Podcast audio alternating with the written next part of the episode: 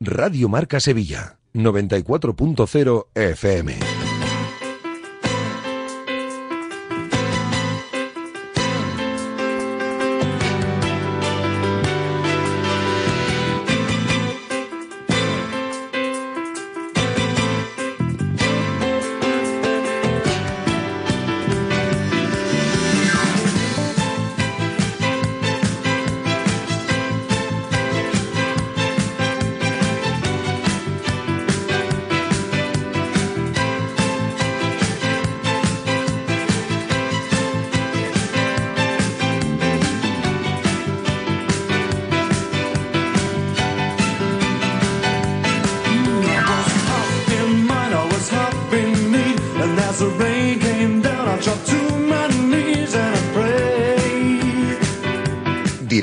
Marca Sevilla.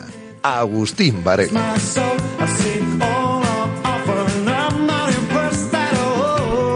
Minutos, señores, buenas tardes. La gente que hace posible este programa está preparada con Manolo Martínez Bravo en la parte técnica a la cabeza para contarles en este viernes lo que nos trae el día, que nos trae lógicamente la resaca de lo vivido ayer en Zagreb y mirando de reojo, como no podía ser de otra forma, una nueva y apasionante jornada el fin de semana con dos partidos que se convierten en dos clásicos de la liga, ¿no? El Real Madrid-Sevilla y el Real Betis Balompié Athletic Club de Bilbao.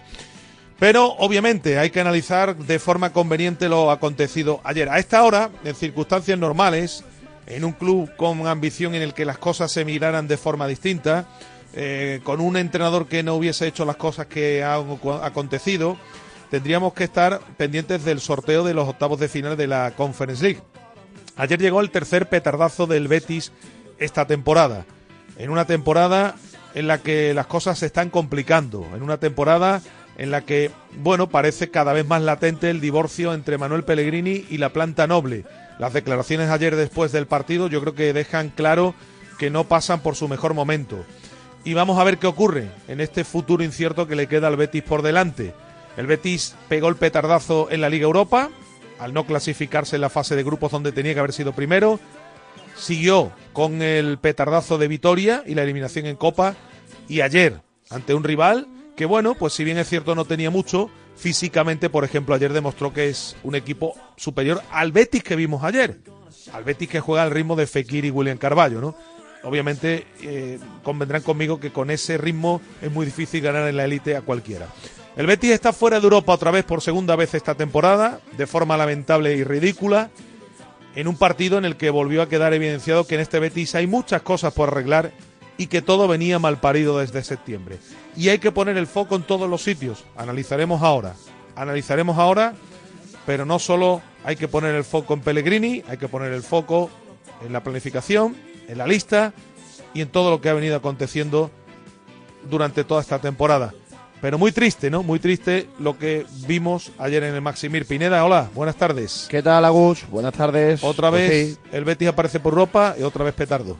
Sí, eh, evidentemente la imagen de ayer ha hecho mucho daño ¿no? a, todos los estamentos del club porque el Betis puede caer eliminado en Europa, pero lo tiene que hacer con otra imagen y sobre todo ante otro tipo de rivales, no ante rivales con las limitaciones que tenía el Dinamo de Zagreb que le bastó que necesitó muy poquito para hacerle daño al Betis. Ya decíamos durante toda la temporada que el asunto del Betis en Europa venía mal parido desde el primer momento, desde la lista que se confeccionó a finales del mes de agosto, por muchos motivos, ¿eh? en parte por culpa del club, pero también parte, gran parte de responsabilidad de Manuel Pellegrini. Y luego el rendimiento de futbolistas que lo han hecho muy bien en el Betis durante tramos importantes, que han sido importantes en el Betis de la Copa del Rey, pero jugadores que ya no están para competir eh, a estos niveles porque lo están demostrando con una falta de regularidad alarmante y muy lejos de su mejor nivel. Jugadores como Fekir, jugadores como William Carballo, futbolistas incluso como Bellerín y como Miranda, que por una cosa o por otra, alguno porque tiene la mente fuera del club,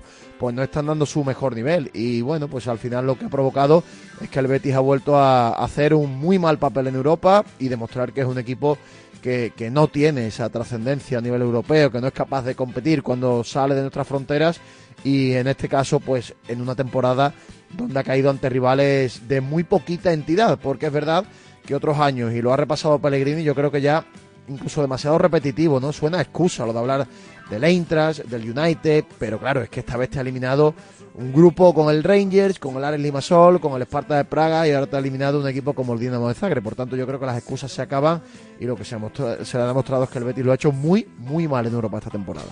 Insistimos que vamos a analizar porque no sería justo poner el foco en tan solo un punto. Hay que ponerlo en varios, en varios.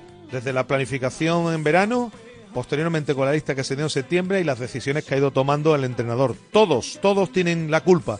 Y vamos a ver si ahora se reconduce la situación en Liga. Imagino que cuando vaya recuperando efectivos Pellegrini, porque además Isco y Ayoce son efectivos muy importantes, más allá también de Guido, el equipo competirá hasta el final. Vamos a ver si se consigue el objetivo. Pero si no se consigue el objetivo, ¿optará el club por la regeneración del vestuario?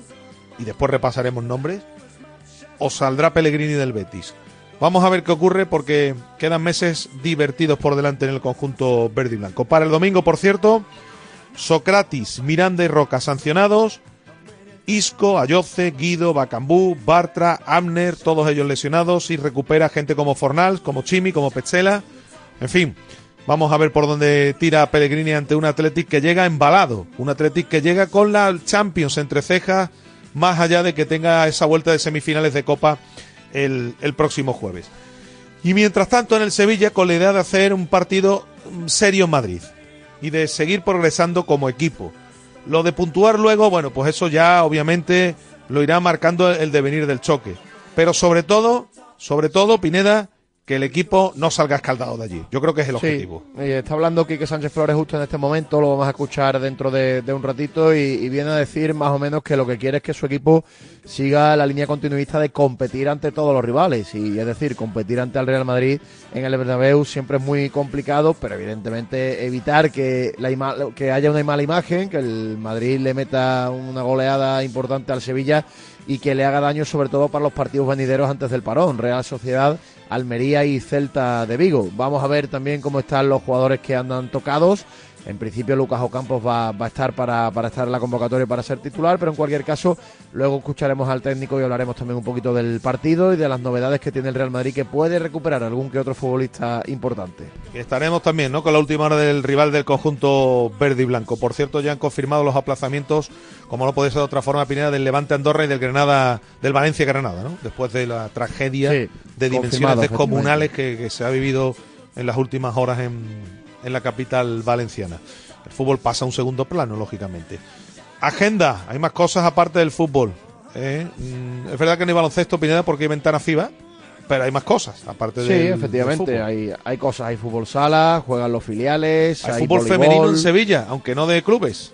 Correcto, juega la selección española esta noche. Hay una competición la semana que viene de Dual Long, que por cierto luego te voy a dar algún detalle porque se están apurando las inscripciones hasta el próximo lunes. Y bueno, en definitiva, muchas cosas que luego contaremos en nuestra agenda. Nuestra futbolería con Manolo Nieto, Nacho Delgado y Alberto Fernández en el día de hoy. Recta final, como siempre, del programa como cada viernes. Y eh, antes de hacer la primera pausa, recordarles que los titulares siempre nos llegan de la mano, por gentileza, de los amigos de Car la empresa líder en llaves de coches. Un auténtico espectáculo. Cualquier problema con las llaves de su vehículo se lo solucionan. CarKeySystem.com. ¿eh? Es una auténtica maravilla. Insistimos que hacemos un alto para la información comercial y empezamos a avanzar ya que hay muchas cosas de las que hablar.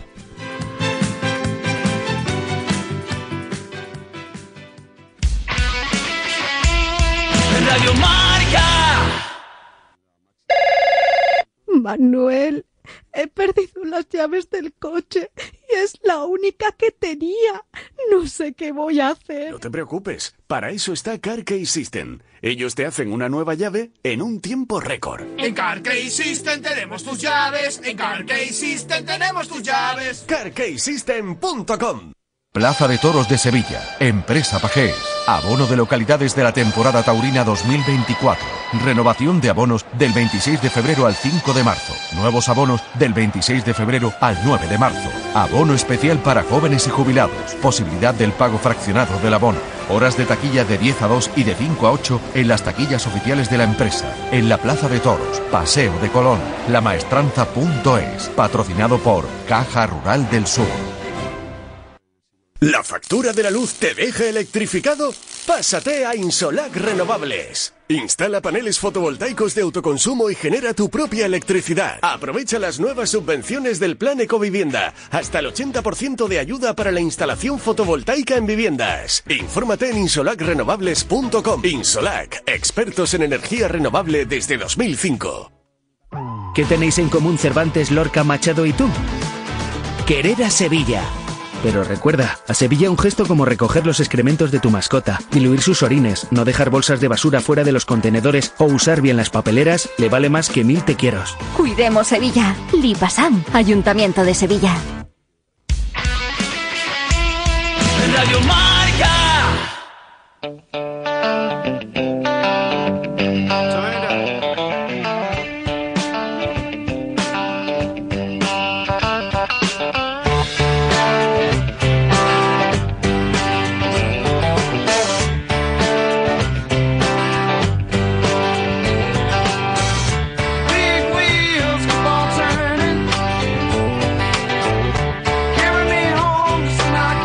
Vamos a arrancar 1 y 16. No estamos en Alabama, pero casi, con cielo y un poquito nublado. Bueno, eh, no he dicho lo de los oyentes Pineda porque sí, evidentemente, eh, siempre está a disposición los cauces habituales para que se pongan en contacto con nosotros, pero tenemos una aluvión de notas de voz, de notas de audio que tendríamos yo creo que para dos programas. ¿eh?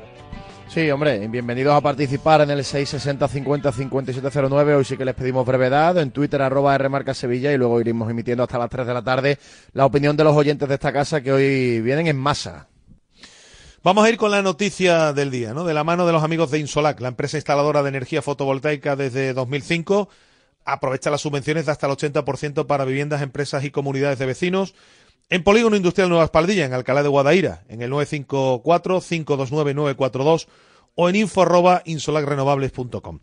La noticia del día no puede ser otra que la eliminación del Real Betis Balompié una vez más de forma lamentable y lastimosa de una competición europea.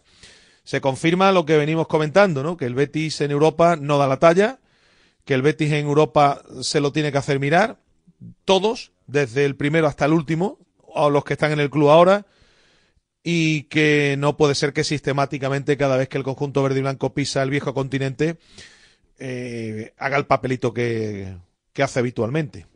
Ahí no hace falta que les volvamos a repetir que es de los equipos importantes del fútbol español, el único que no ha hecho nada relevante en un torneo europeo. Y va a seguir siéndolo. Y va a seguir siéndolo, desgraciadamente, porque no sabemos si la próxima temporada va a volver a jugar en Europa. Ayer al terminar la retransmisión nos hacíamos la misma pregunta que también nos hacíamos cuando salíamos del Benito Villamarín tras el partido de ida y que se hacía mucha gente. Pero ¿para qué quiere el Betis estar en Europa? ¿Para qué quiere el Betis a través de la liga clasificarse para competición europea? Más allá de los réditos económicos que te dé. Deportivamente, que a la gente se la trae al pairo lo del dinero, al fin y al cabo. Para que la gente tenga que soportar un ridículo tras otro? Es la pregunta que se hacen muchos béticos. Esta vez ha caído de forma lamentable. En un partido ayer en el que el Betis hizo lo que pudo, y digo bien, hizo lo que pudo porque ayer lo que tenía sobre el campo, y más después de la salida de Bacambú, honestamente, yo creo que le daba para poco más. Y alguien me dirá, oiga, ¿cómo puede usted decir es, eh, lo que está diciendo con el Dinamo de Zagreb enfrente? Bueno, el Dinamo de Zagreb a mí me parece que es un equipo eh, al de ayer, ¿eh? al Betis ayer, repito, físicamente superior. Los duelos individua- individuales se los llevaba a todos. Y mientras el Betis juega al ritmo que marcan Fekir y William Carballo, en la élite el Betis no le gana absolutamente a nadie. Ni al Dinamo de Zagreb ni a nadie. Ahora bien, ¿por qué el Betis tiene el equipo que pone en el campo ayer eh, bajo esos condicionantes? Aquí evidentemente sí conviene analizar concienzudamente por qué ocurre esto. Y esto viene mal parido desde que en septiembre, desde que en septiembre, Manuel Pellegrini mete en la lista A de Europa a Luis Felipe. El futbolista estaba vendido. Luis Felipe entra en la lista. Y nadie del club, nadie absolutamente del club, tiene los arrestos necesarios como para mirar a la cara al ingeniero y decirle, mire usted, no meta usted a este futbolista en la lista que está vendido. No lo meta. Y meta otro central. el pulso se lo echa el entrenador al club, creyendo el entrenador, creyendo a pie juntillas de que no iban a vender a Luis Felipe, cuando en el club sabían que Luis Felipe estaba vendido. Y lo más grave también, ¿eh? sabiendo el club que Luis Felipe estaba vendido, tampoco es de recibo que con ese dinero el club no hubiese traído a un futbolista para sustituir al central. Después vino la mala suerte de la lesión de Mar Bartra, que sí estaba en la lista. Pero por una cosa o por otra, la casa sin barrer y desde ahí nace todo mal parido. El Betis se queda con un solo central para competición europea, con lo que un centrocampista, en este caso Roca, ha tenido que venir actuando sistemáticamente de central. Bueno, mientras estaban Guido, Isco y Ayoce, más mal que bien el equipo navegaba en la fase de grupos, tira la oportunidad de sentenciar la fase de grupos en Praga con una alineación extraña y en la que se equivoca Pellegrini. Y ya el colmo es aquí en casa, en un partido que es verdad que fue muy raro, porque debió ganar el Betis, pero que lo acaba perdiendo ante el Rangers para quedarse fuera de eh, la competición de la Liga Europa. Había colchón, llega el Betis a Conference. ¿Y qué pasa en la Conference? Que viene el Betis con muchos futbolistas lesionados, que para colmo Petzela se quita del cartel en el partido de ida, con lo que Roca nuevamente tiene que jugar de central, y que además la lista europea para la conference viene condicionada también por lo que ocurrió en septiembre. Porque al hacer tantos cambios el equipo en el mercado de invierno, y cuando un equipo hace tantos cambios en el mercado de invierno es porque algo ha fallado en el mercado de verano, no se pueden efectuar todos los cambios que uno quiere y el equipo vuelve a quedarse cojo. Más allá de todo esto, alineaciones, insisto, que en Europa otra vez no han tenido mucho sentido por parte del entrenador. Y aquí hay que señalar a todo el mundo. No puede salir Pellegrini, o no debe, mejor dicho, salir Pellegrini, ahora lo van a escuchar, a sala de prensa ayer diciendo que con esto, que con esto no se puede competir, que con lo del central no se puede ir a ningún lado. Pero si usted es parte, si usted es parte de, de, de la, de esta, de este sinsentido, de, la, de las listas europeas, tanto para una como para otra competición. Es decir, que aquí todo el mundo tiene culpa. Aquí no se puede poner la, lupa. El que lo haga en el entrenador solo se equivoca y el que lo haga solo en la planta noble también se equivoca. Aquí tienen parte de responsabilidad todos, desde el presidente hasta el último empleado del club. Hombre, los empleados menos porque obviamente poco pueden hacer. Me pasa un poquito quizás ahí. Pero digo que desde el presidente hasta el último de los futbolistas, pasando por el cuerpo técnico.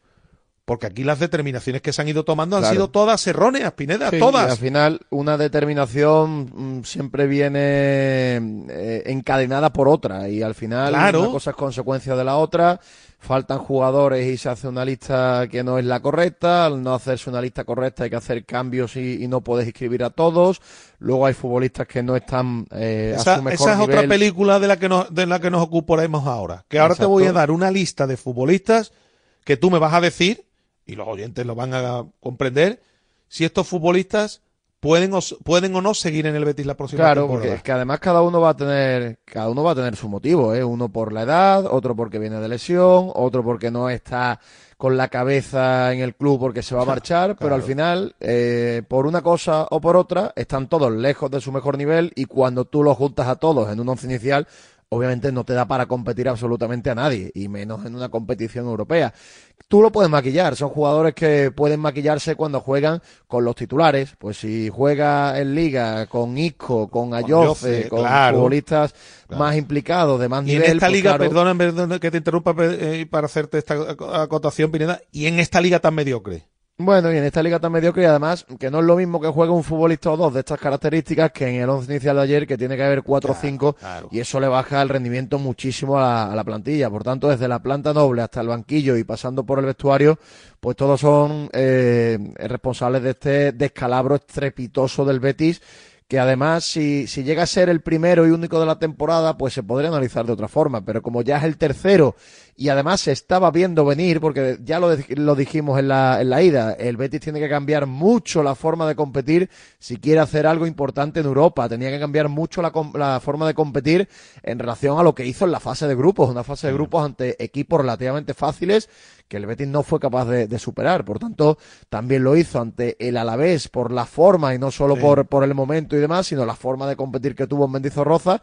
Y bueno, pues se queda abocado solamente a jugar una vez por semana con el objetivo de volver a repetir clasificación europea. Pero claro, yo entiendo también alguno que diga, ¿para qué te vas a meter en, Europa si luego arrastras el escudo? Pero claro, evidentemente la obligación del equipo es meterse en Europa por, por el tema económico, por el tema de prestigio. Al final el Betis tiene que estar peleando siempre por estar en Europa. Ahora lo que tiene que hacer es cambiar radicalmente muchas cosas para competir de verdad en el viejo continente. Y por plantel, porque Pineda, yo creo, creo, ¿eh? soy de los que piensa que además Pellegrini es un tipo exigente que cuando vaya recuperando futbolistas, el Betis al final va a estar ahí peleando el objetivo. Yo creo que al final el equipo, pase lo que ocurra este domingo, ¿eh? que yo creo que este domingo también va a estar corjocito con el filet, pero bueno, vamos a ver, ¿eh? hay que jugar el domingo. Hay que jugar el domingo pero que el Betis cuando vaya recuperando a Isco, a Yo, seguido que se irán sumando, futbolistas que vayan, eh, también estén todos, bueno, pues lo normal es que, es que esté donde, donde tiene que estar, que es peleando por entrar en, Europa. Pero uno mira, insisto, el plantel. Esto lo ha, también lo, lo comento para los que hablan de plantillón, para los que hablan del mejor plantel que ha tenido el Betis en los últimos años, que para mí, yo lo no lo he dicho ahora, Tú me has escuchado y los oyentes son también testigos. Yo creo que el Betis sistemáticamente cada vez ha ido teniendo peor equipo, aunque es verdad que en este mercado de invierno le ha dado un, giro de tuerca al asunto. Pero claro, los futbolistas del mercado de invierno, por H o por B, todos no han podido estar en la lista europea. Pero, bravo. A ver qué pasa con Bartra, Miranda, Amner, Sabalí, Socrates que tenía firmado hasta final de temporada.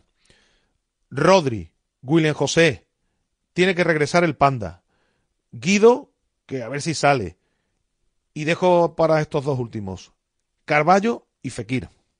Dos futbolistas que le cuestan una millonada al Betis por temporada. Y que juegan andando. Juegan andando el fútbol. Cuando el Betis gana en Cádiz, no solo por Fekir, porque allí hace un partido también muy bueno Fornal, algunos ya quería, bueno, pues decir poco más o menos que dónde estaban los agoreros, que hay que ver con el plantel que tiene el Betis cómo se puede decir que lo que se está hablando. Bueno, pues díganme ustedes, todos estos futbolistas que he enumerado, si sobran o no en el Betis para la próxima temporada. Cuidado con esta película, ¿eh? ¿Qué determinación se va a tomar? ¿Regenerar el vestuario como hay que regenerarlo? ¿Está preparado ahora el club con esta gente, insisto, que yo no voy a dudar de su capacidad, pero que son novatos en este tipo de, cuestiones para afrontar una renovación como hace falta en el vestuario del Betis? ¿O se va a tirar por la calle de en medio y se va a prescindir de los servicios de Pellegrini? No lo sé, evidentemente si el club se mete en Europa, difícilmente se tomará esta determinación. Pero insisto que o en el Betis se ponen manos a la obra y empiezan a quitarse futbolistas que están ya más que amortizados, o el asunto tiene mala pinta. Y el entrenador, por supuesto, también a empezar a tomarse las cosas de otra manera y no mirar siempre hacia el empedrado o no querer nunca decir que, también tiene parte y culpa y es responsable de lo que está aconteciendo. Que aquí cada palo tiene que aguantar su vela. Así que esto es lo que hay.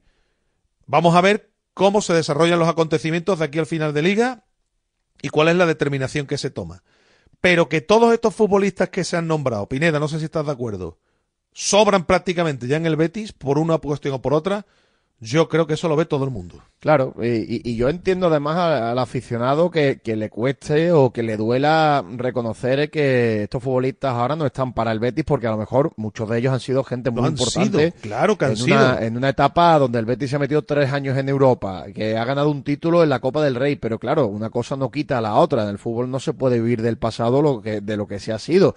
Al final, de esos jugadores que tú has mencionado, algunos porque son veteranos y tienen contratos cortos, otros porque vienen saliendo de lesiones muy graves de mucho tiempo, otros porque tienen pie y medio fuera del Betis para el año que viene estar en otros equipos, otros porque eh, el eternas promesas efectivamente, eternas promesas que no terminan de romper. Otros porque el estado físico actual no les da para, para competir al ritmo que requiere la competición europea o partidos de élite. Entonces, Pero eso no es que lo digamos nosotros, Pineda, es que eso es que se está Es viendo. lo que se ve, es lo que se ve en los partidos. Y, y sobre todo, yo vuelvo a insistir lo mismo, si de estos jugadores que tú has mencionado son 7, 8, 9, pues juegan eh, como titulares dos o tres rodeados de futbolistas que sí están preparados para la élite, pues pueden cumplir. Pero cuando por circunstancias de la competición, circunstancias de la temporada, tienen que jugar todos a la vez, pues se demuestra pues que la plantilla no es tan grande, que la plantilla no tiene tanto nivel, que no es ese plantillón, que es. evidentemente es muy, es muy complicado. Y ojo, eh, que aquí se va a responsabilizar también al entrenador en la parte de culpa, porque como tú dices, no, no, ni se puede decir que todo es culpa del club, ni que todo es culpa del entrenador. Aquí cada, cada uno tiene su vela, pero claro, es que leo alguno que, que parece que escriba el dictado del club culpando solamente al entrenador, que es de lo poquito élite de verdad, No, de lo, lo único élite de que ha verdad que, tiene el demostrado Betis tener el en el entrenador. club en la plantilla, Sí. pues claro, no, no tiene sentido, no tiene sentido. Pero responsabilidad recibo solamente. que el Betis esté jugando la temporada que está jugando con los dos laterales izquierdos que tiene, con uno con la cabeza fuera y el otro que no da el nivel, por ejemplo. O es de recibo que en el Betis estén futbolistas que ya hace tiempo que no tenían que estar y que están aquí paseándose. Claro, todo esto, todo esto, eh, alguien dirá, oiga, que el entrenador no los ponga. Por ejemplo, ayer, yo creo que ayer honestamente, creo, ¿eh? Creo que ayer tampoco tenía mucho más. Ayer creo que tampoco tenía mucho más. Ayer es verdad que el Betis tiene la mala fortuna de tener que jugarse las papas en el peor momento de la temporada físicamente del equipo, que eso también hay que tenerlo en cuenta. Pero claro, es que el entrenador no es solo ayer, el entrenador también ha cometido errores en la fase de grupos y en otros partidos. Y entre unos y otros, como se suele decir, entre todos lo mataron y él solito se murió, ¿no? No es la frase que se suele utilizar. Pues esto es lo que hay. Esto es lo que hay. Y vamos a ver qué ocurre. Pero nadie puede poner en duda que hay muchos futbolistas que sobran en el plantel y el entrenador, por supuesto, no puede echarle siempre la culpa al empedrado. Alguna vez tendrá que tener, digo yo que responsabilidad tendrá que tener él de que, por ejemplo, también hay que decirlo, sistemáticamente el Betis cada vez ofrezca un juego más pobre. De ese Betis de Pellegrini que arrollaba a los equipos, ¿te acuerdas, Pineda, que goleaba todo aquel que pasaba por aquí? De eso no queda ni rastro. Sí. Eso también es responsabilidad del entrenador, por supuesto que sí. El Betis ahora ha cambiado. El Betis está basando, de hecho, esta temporada en Liga su buen hacer, entre comillas, en, la defensa. en la defensa, los pocos goles que encaja y en aprovechar, porque cuando están todos, tiene gente de calidad arriba para sacar los partidos sobre el alambre, que ha ganado muchos de ellos. A ver qué ocurre ahora. Yo estoy seguro, insisto, de que gente como Isco, Ayoce, eh, Guido cuando reaparezca, eh, la aportación de Fornals, Bacambú, que creo que le da otro. Ayer él también tiene la mala suerte el Betis, también hay que decirlo que se, que se lesiona Bacambú, en Pineda, que, que estaba siendo, bueno, que ayer es el futbolista que marca el gol. Sí. Es que ayer no salió nada, pero que no, lo que no puede decir el entrenador es que la culpa es de todo, menos de él, y lo que no se puede hacer tampoco es decir que el Betis tiene un plantillón y que vaya a tener lo que ha hecho el entrenador. Creo que ni una ni otra cuestión es justa, al menos desde mi punto de vista. Claro, efectivamente. Al menos desde mi punto de vista. Y, y de cara al domingo, cuidado, ¿eh? De cara al domingo, Otra vez muchas bajas y... otra vez la película que aquí me sale un 11 que, hombre, es que va a tener que jugar. Ayer, bueno, fíjate cómo acaba ayer el Betis Pineda, ¿eh? Que no quiero, insisto, ¿eh? No quiero con esto justificar a Pellegrini. Ayer acaba el Betis con Pleguezuelo de lateral izquierdo, acaba el Betis con William José, acaba el Betis con tiene que quitar a Diao y tiene que meter a futbolistas que no juegan. Es que cuidado con lo que acaba el Betis ayer el partido, ¿eh? Y alguien me dirá, oye, al que enfrente estaba el Dinamo de Zagreb. Bueno, pues el Betis que estaba jugando ayer en el campo no, demostró mejor. ser mejor que el Dinamo de Zagreb, que el Betis de ayer, ¿eh? No, no lo demostró. No demostró. Y en la izquierda el domingo, con Iñaki William, se la va a tener que ver o, o Sabalí o este chico Pleguezuelo. A ver qué hace Pellegrini ahí. A ver Sí, qué hace tiene, Pellegrini ahí. Tiene, tiene bajas muy importantes eh, para el partido del Atleti, sobre todo Recordemos, Socrates, Miranda y Roca sancionados. Claro. Isco, Ayoce, Guido, Bartra, Abner y Bacambú, que me imagino que Bacambú no llegará, lesionados. Es verdad que el recupera- entrenador, el entrenador lo descartó, él no se quiso descartar, pero claro, cuando tú tienes un se te dolor, tienes que ir del un- campo. eh, te tienes que ir del campo un jueves porque te duele el gemelo, es complicado. ¿eh? Recupera Chimi, Altimira, Fornals y Pezzela. Vamos a ver. Después vamos a vamos a escuchar primero a Pellegrini, si te parece, Pineda. Y ahora analizamos un posible once de cara al domingo y también iremos con la última hora del, del Athletic, ¿no? Pero antes, como hacemos habitualmente, antes vamos a echar un vistazo a lo que publican nuestros compañeros de la mano de Social Energy y esa revolución solar que está dando la vuelta a Andalucía.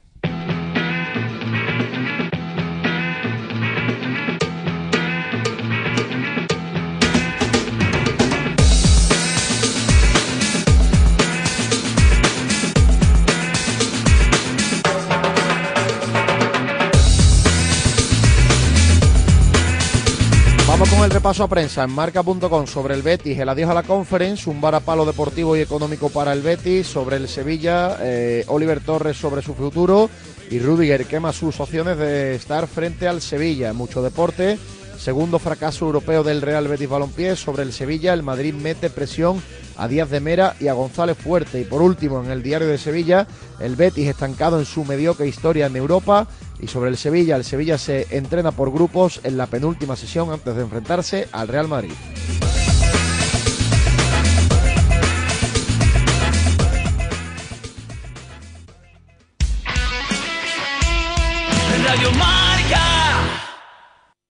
Desafía los límites con Social Energy. Calidad imbatible, precio invencible. Si no, trae tu presupuesto y te lo mejoramos. Descuentos de hasta 3.150 euros con tu instalación premium con dos baterías, 5 años de garantía en tu instalación, con primeras marcas y dos años de seguro todo riesgo gratis. Pide tu cita al 955 44 11 11 o socialenergy.es. La revolución solar es Social Energy. Las furgonetas Mercedes-Benz están fabricadas para darlo todo.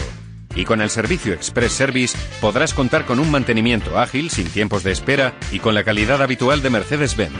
Reserva tu cita en nuestra web y optimiza tus tiempos. Con Cesur y Fervial, tus talleres autorizados Mercedes-Benz en Sevilla. Cash. Ancarri con Fisur. Cash. De confianza en el sur. Cash. Los mejores precios de Sevilla. Cash. En polígono, carretera amarilla. Cash. Productos de alimentación, bebida, golosinas, pastelería y droguería. Cash. www.confisur.es. Cash. Radio Marca.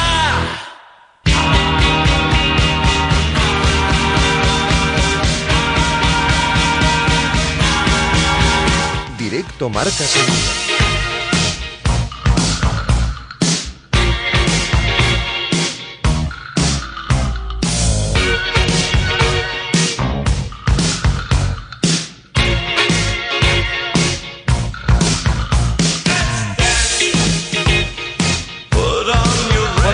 23 minutos para las 2 de la tarde. Tenemos que escuchar a Pellegrini. Insisto que la rueda de prensa, si no la han oído algunos aficionados béticos, obviamente, pues, seguramente se pueden enfadar con toda la razón del mundo, ¿no? Porque volvemos a repetir que aquí no se puede poner el foco solo en un punto, pero lo que no puede ni debiera hacer Pellegrini es eludir responsabilidad. O al menos intentar que la culpa no recaiga sobre él después de lo acontecido. Todos en el Betis, todos absolutamente todos tienen parte de culpa de este enésimo ridículo del conjunto verde y blanco en competición europea. Estaba repasando yo, después hablaremos también de ello en tertulia, pero más allá de, de lo que ha ocurrido este año, eh, patinazos como el de este año en Europa, ha habido alguno como aquel del Esteagua, pero si uno mira las eliminaciones ya y se va más atrás, no encuentra muchos, ¿eh? la verdad. ¿eh? Yo creo que es el más gordo de la historia del conjunto verde y blanco.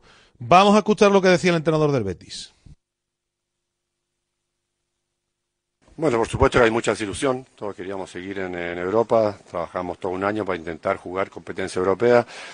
Ya nos fuimos afuera en la Europa League, en, casa, y hoy día no pudimos, no pudimos superar aquí al Dinamo, así que por supuesto que es una, es una desilusión en ese, en ese aspecto. Después hay otras realidades que también que uno no puede sustraerse de la ventaja que hemos dado.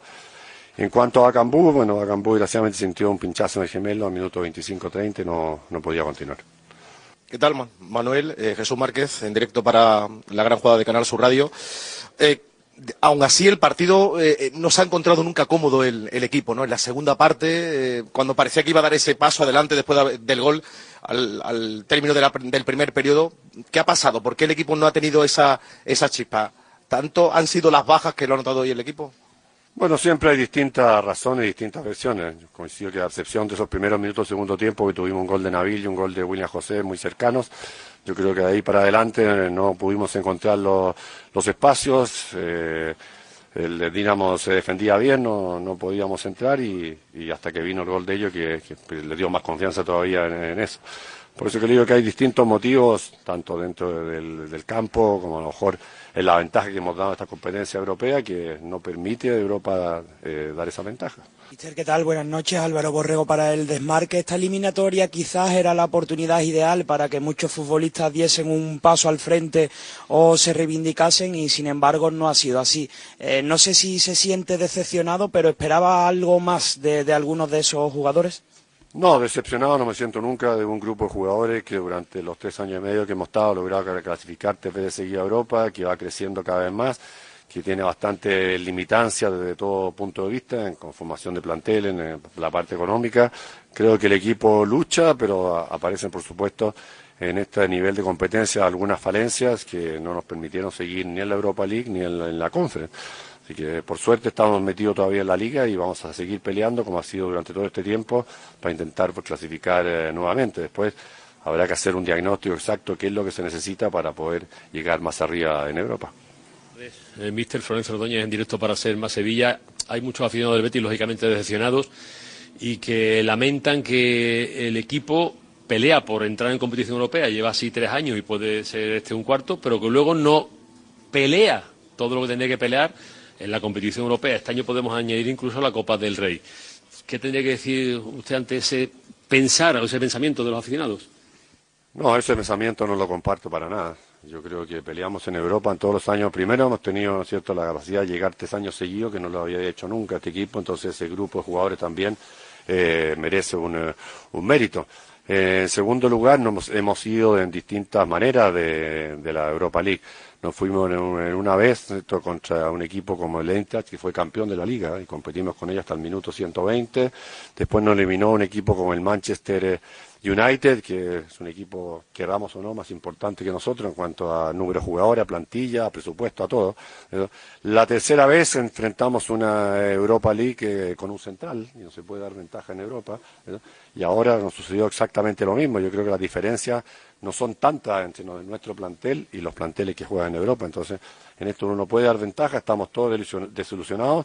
Yo creo que lo que menos se le puede achacar a este equipo que no haya peleado, pero se encontró con una traba que, que es el nivel que hay en, en Europa.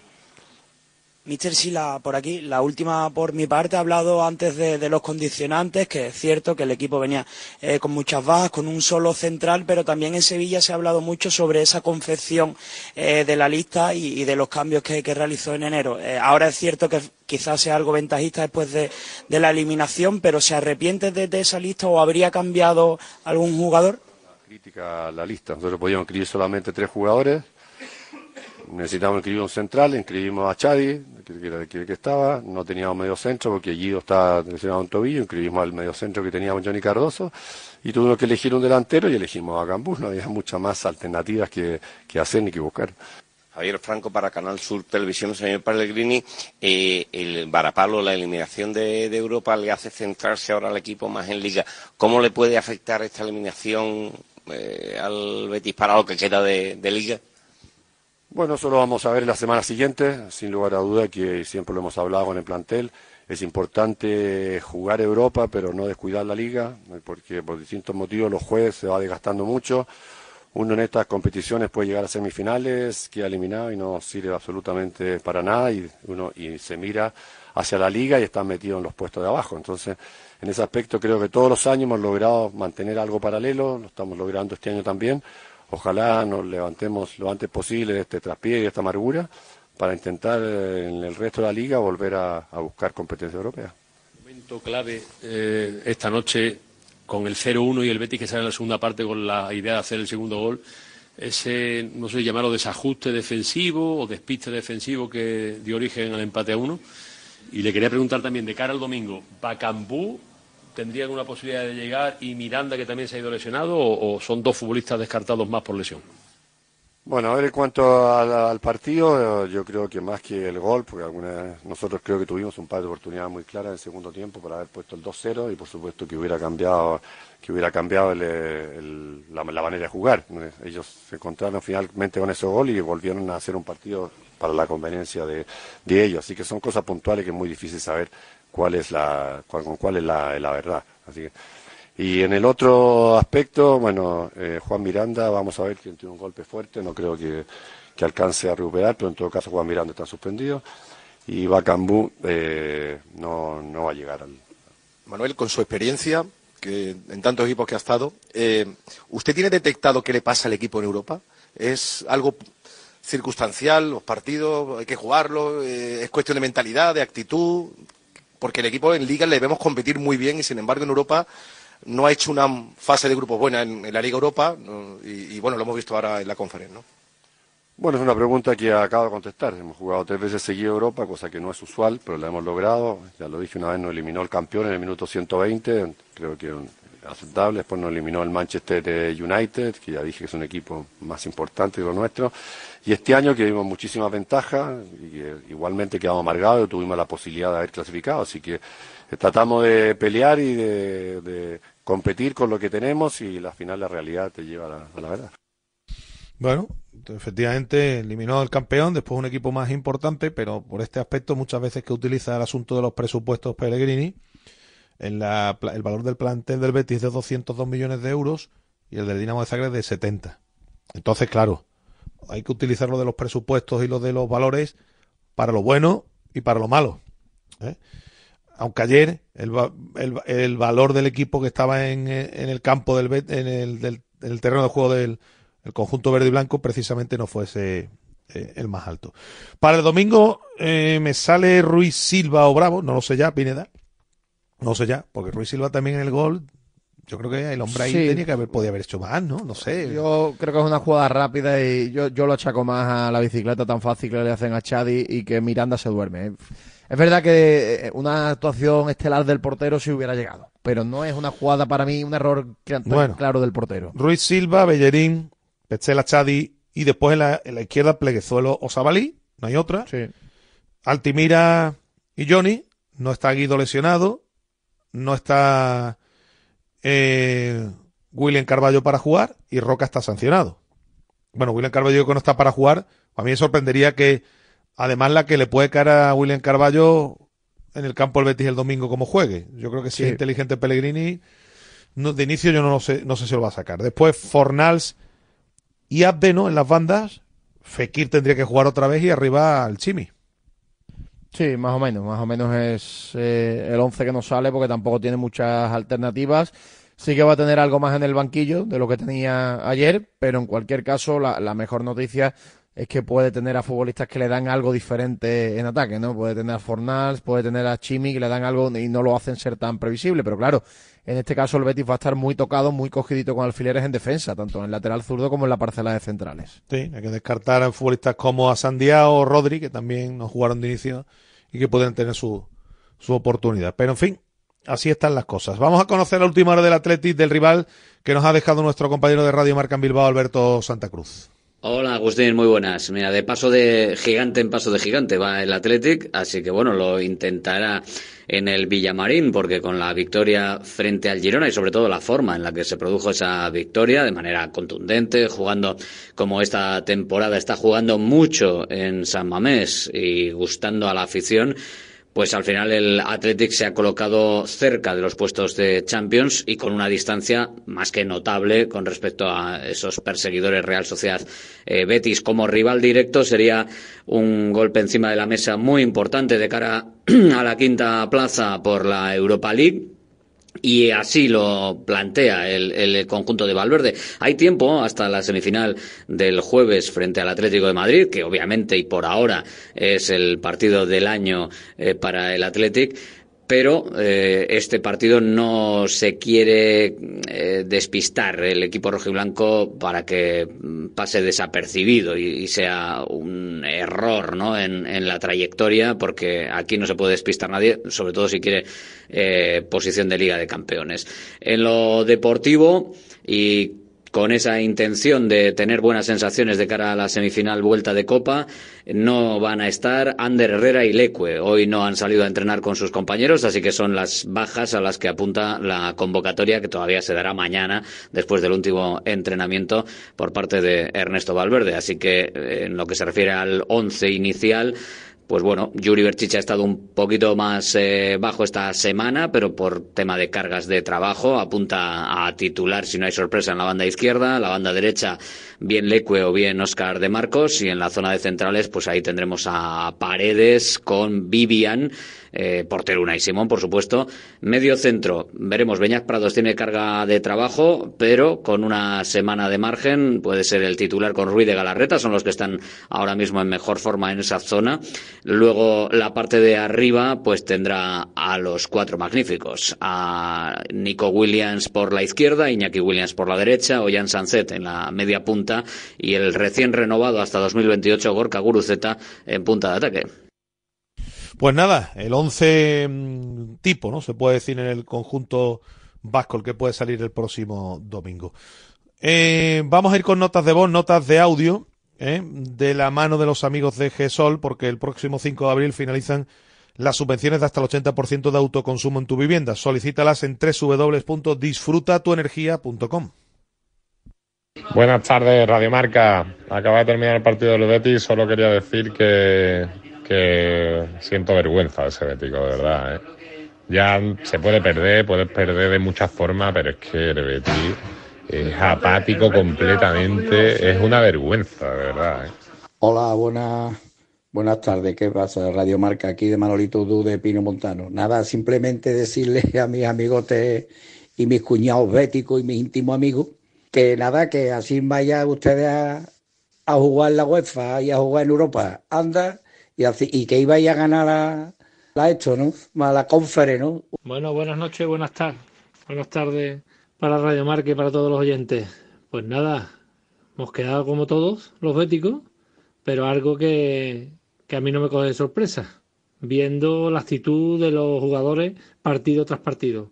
Ahora dirán los de la cueva que, que nos metamos en la cueva, los exigentes, que, que queremos, estos que dicen que, que es el mejor Betis de la historia. No, no sé qué historia habrán visto eh, estos béticos. Aro sé muy bien la que ha visto, ninguna, porque hace tres días que tiene el carnet de socio, pues es la que ha visto. O sea que tiramos la Conference League y ahora lo que aspiramos es a la previa de la Conference League. Tomen ustedes buena nota. Venga, muchas gracias. Hola, buenas noches.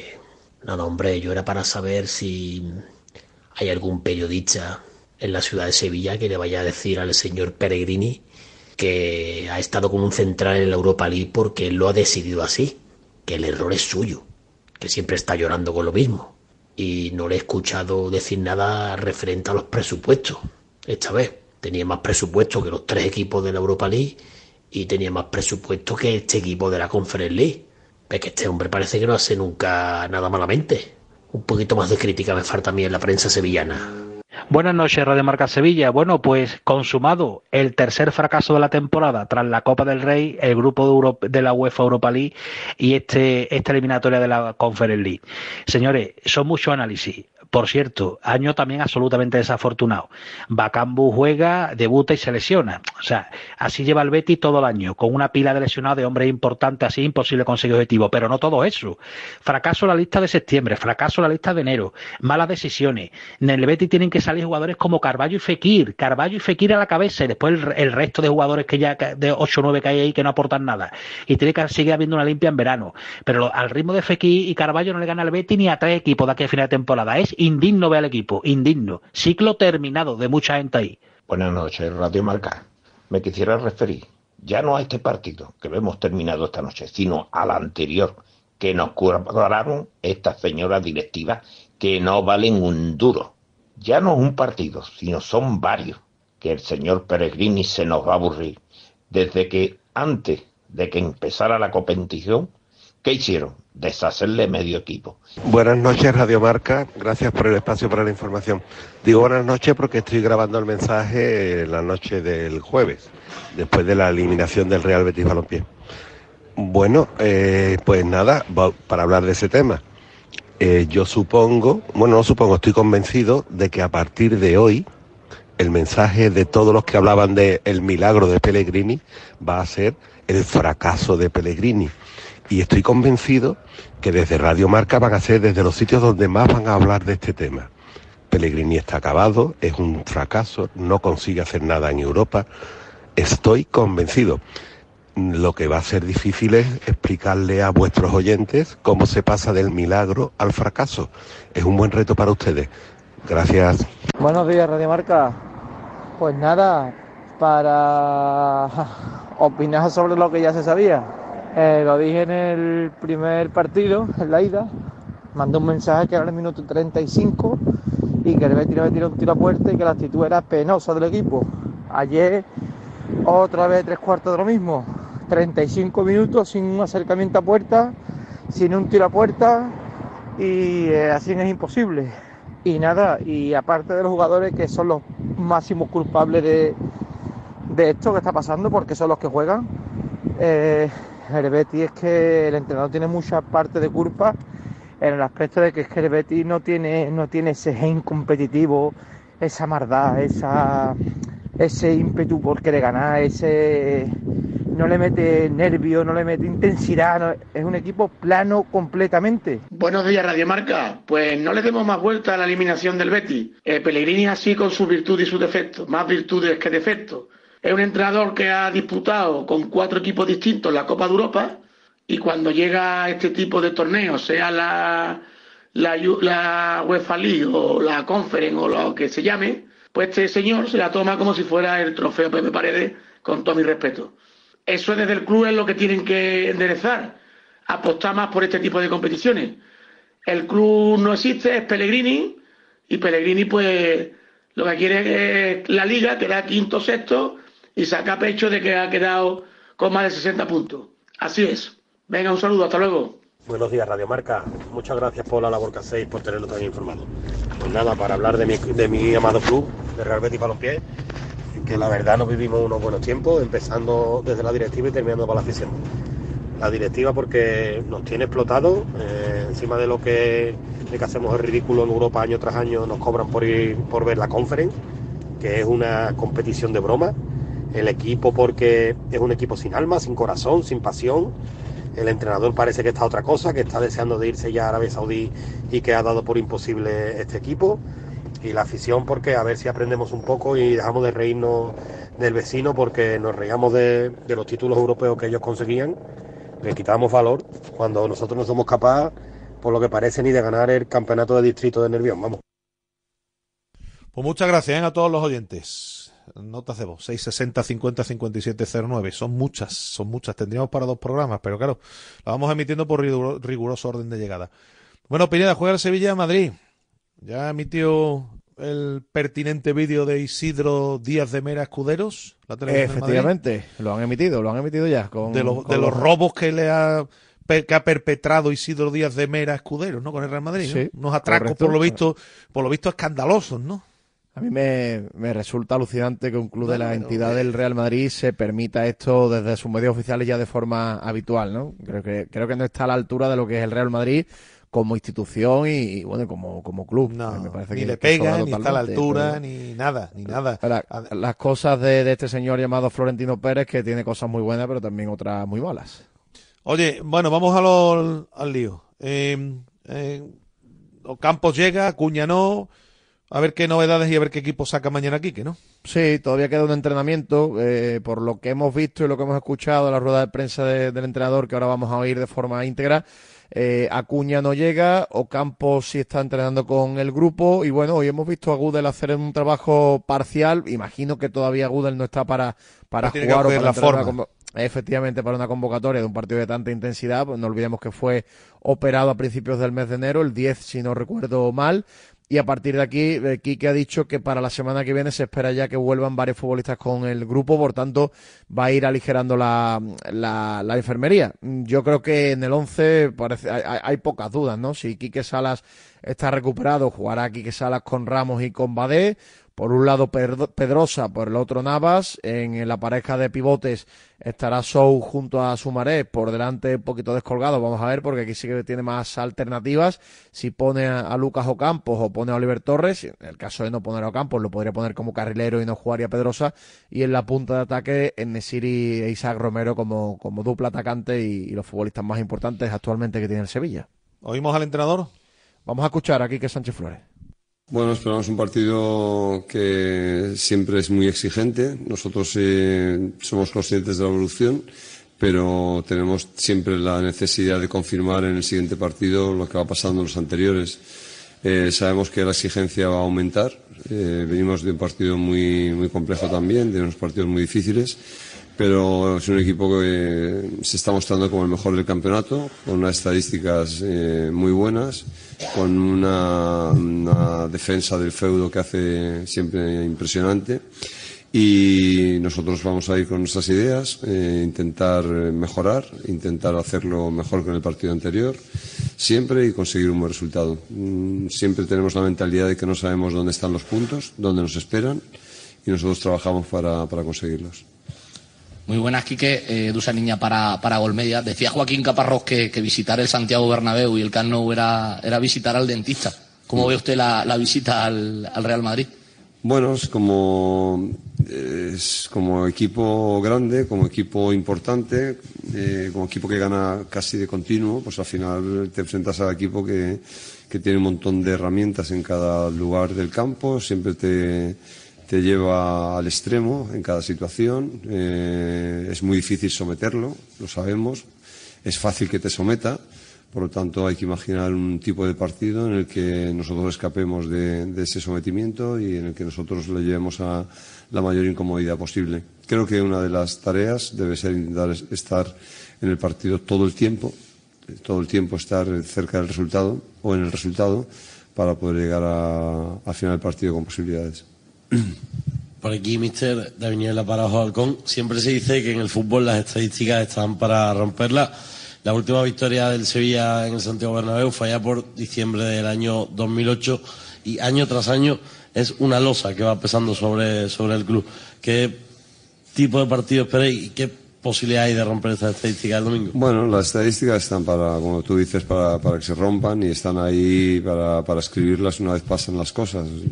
Esta estadística está por escribir, está por escribir. Es una hoja en blanco y esa hoja en blanco los jugadores con su rendimiento, con sus circunstancias, con los momentos del partido, con los momentos de azar, con los momentos de fortuna, que también son siempre necesarios.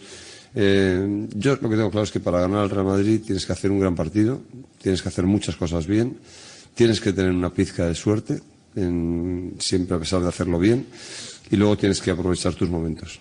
Entonces, si dentro de esas tres estamos cerca de esos tres momentos del juego, eh, tendremos posibilidades.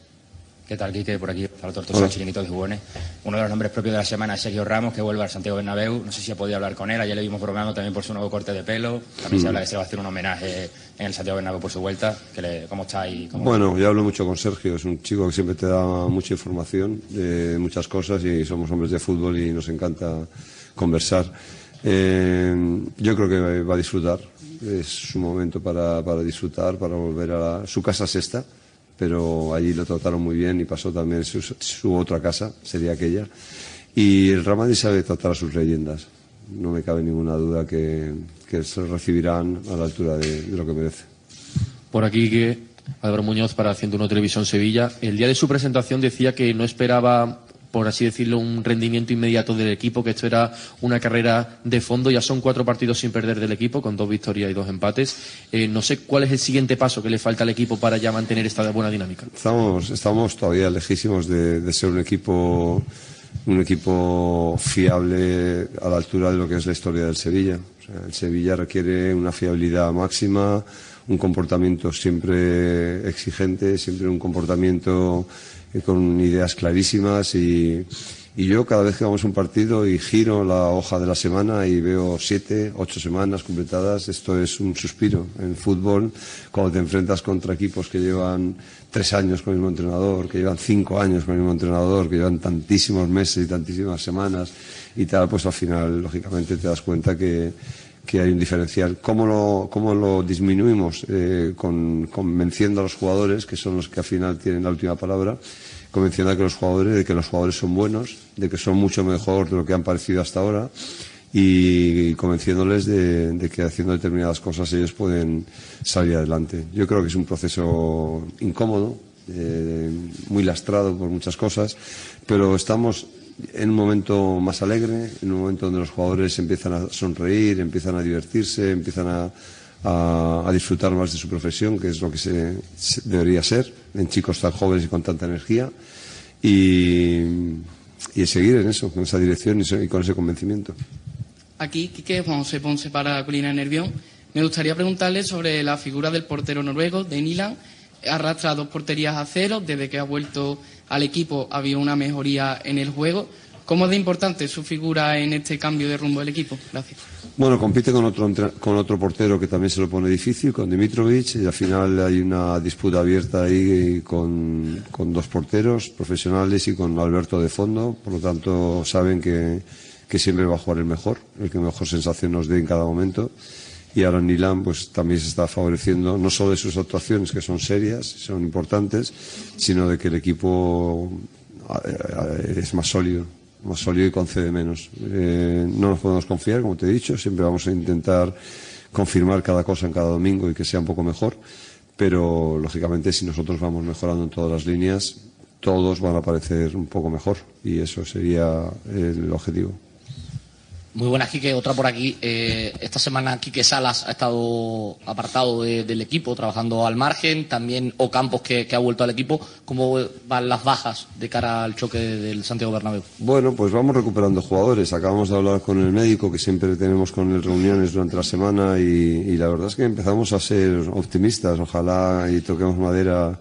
Eh, de que todo vaya, vaya bien, pero empezamos a ser optimistas porque recuperamos chicos, eh, otros, la semana que viene se reincorporan a los entrenamientos dos o tres jugadores más, llevan quedando menos y es una cuestión de dificultad de la temporada que nos lleva a arrastrar tanta lesión. Al final son muchos cambios de métodos, son muchos cambios de intensidades, muchos cambios de muchas cosas que no favorecen tampoco a, los chicos a que tengan un rendimiento físico excelente. Bueno, aquí que por aquí, José Manuel Rodríguez para Diario de Sevilla. Hace varias semanas usted comentó que lo más importante en el fútbol es ganar, más en la situación que se encontraba en Sevilla. Eh, le pregunto si con este Sevilla, que sobre todo el partido que se vio en Mestalla, se va acercando más a lo que usted quiere de, su equipo, si se ve representada su idea o continúa todavía en ese proceso. Bueno, yo por encima de que lo reconozcan conmigo, que lo reconozcan, lo personalicen conmigo, lo que quiero es que el Sevilla, el sevillismo reconozca a su equipo como lo que ha sido siempre porque el Sevilla no es la marca eh, mía, sino que es la marca de lo que fue. Y lo que ha sido siempre el Sevilla y lo que yo he conocido siempre como jugador y como entrenador ha sido un dolor de muelas, venir a Sevilla y encontrar un equipo armado, fuerte, con una mentalidad rocosa, con un físico extraordinario, poniendo las cosas difíciles a sus rivales. Eso es lo que nosotros queremos que se vuelvan a reconocer los, los aficionados del Sevilla. No, yo he dicho, individualmente y personalizar en mí casi que me ruboriza mucho, entonces lo que quiero es que estén contentos, muy contentos con su equipo, eso es lo, que más quiero. Una más por mi parte, Quique. Eh, le quería preguntar por la situación de, Rafa Mir. Eh, ya son dos partidos los que no va convocado con el equipo. Usted decía que él tenía que saber dónde estaba y no sé si ya lo ve preparado para volver a la convocatoria con el equipo. Está, Rafa está entrenando bien, está entrenando bien y, cuando crea conveniente volverá a la, a la lista. Hola, Quique, Javier Serrato, para el Diario Deportes.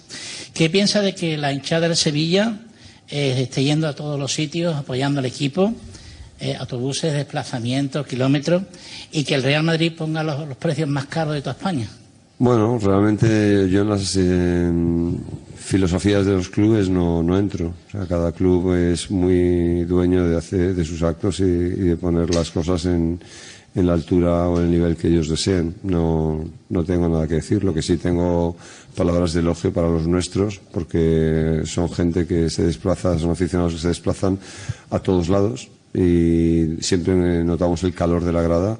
Eh, pesados en ambientes tan difíciles y tan infames que nos encontramos a veces en algunos campos. O sea, a pesar de eso, ellos siempre están ahí y jugamos para ellos. Somos muy conscientes. Por lo tanto, que no, no se van a rendir, le pongan como se pongan las entradas, no se van a rendir y van a estar ahí y nosotros estaremos cerca de ellos.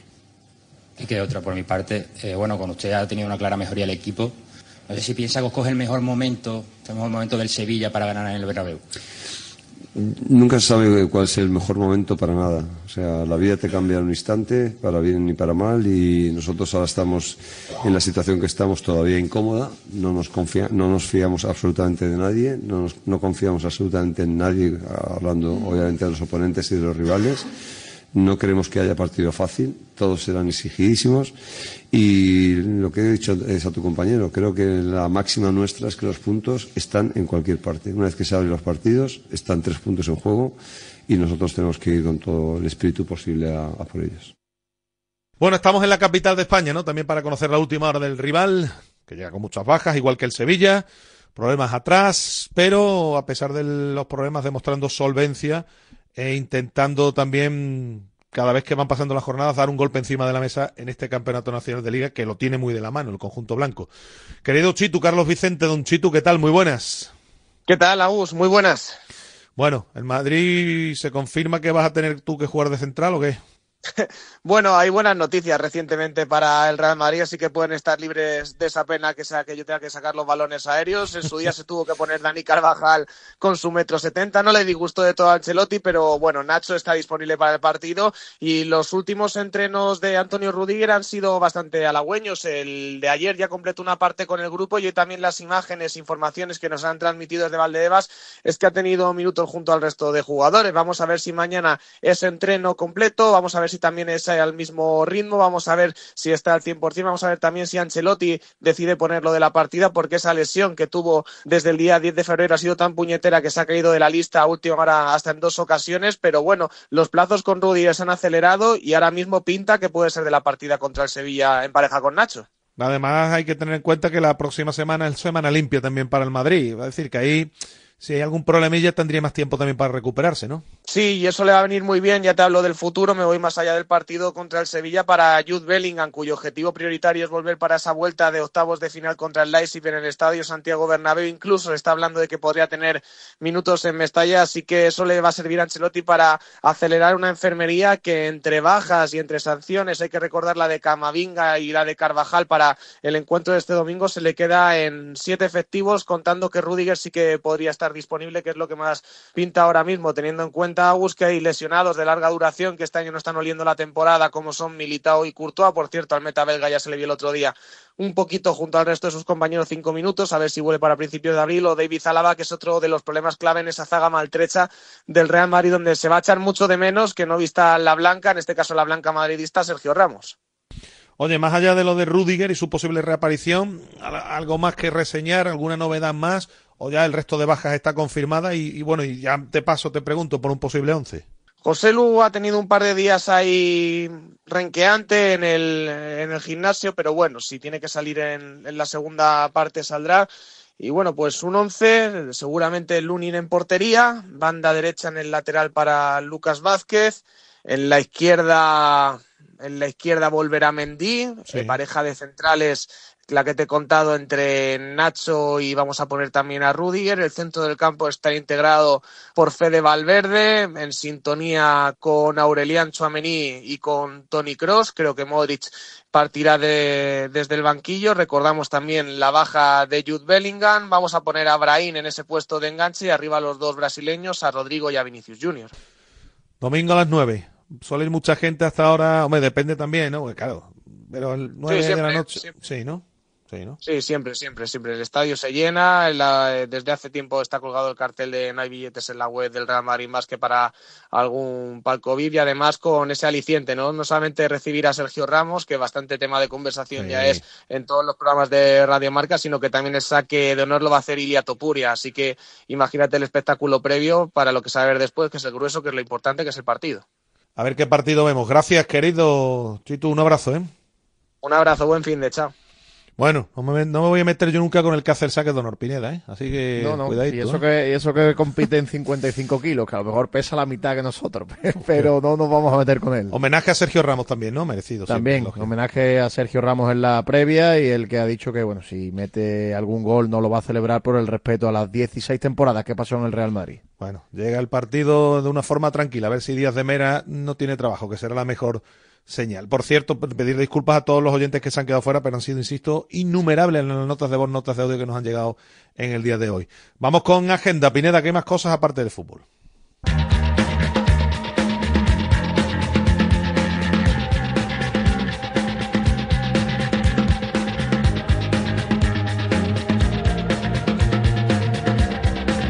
Bueno, la agenda polideportiva del fin de semana con ese partido de la selección española de fútbol femenino que juega hoy frente a Países Bajos en el Estadio de la Cartuja a partir de las 9 de la noche en las semis de la Liga de Naciones y se clasifica, se metería directamente en los Juegos Olímpicos y jugaré también la final de esta competición el próximo miércoles, Día de Andalucía, 28 de febrero.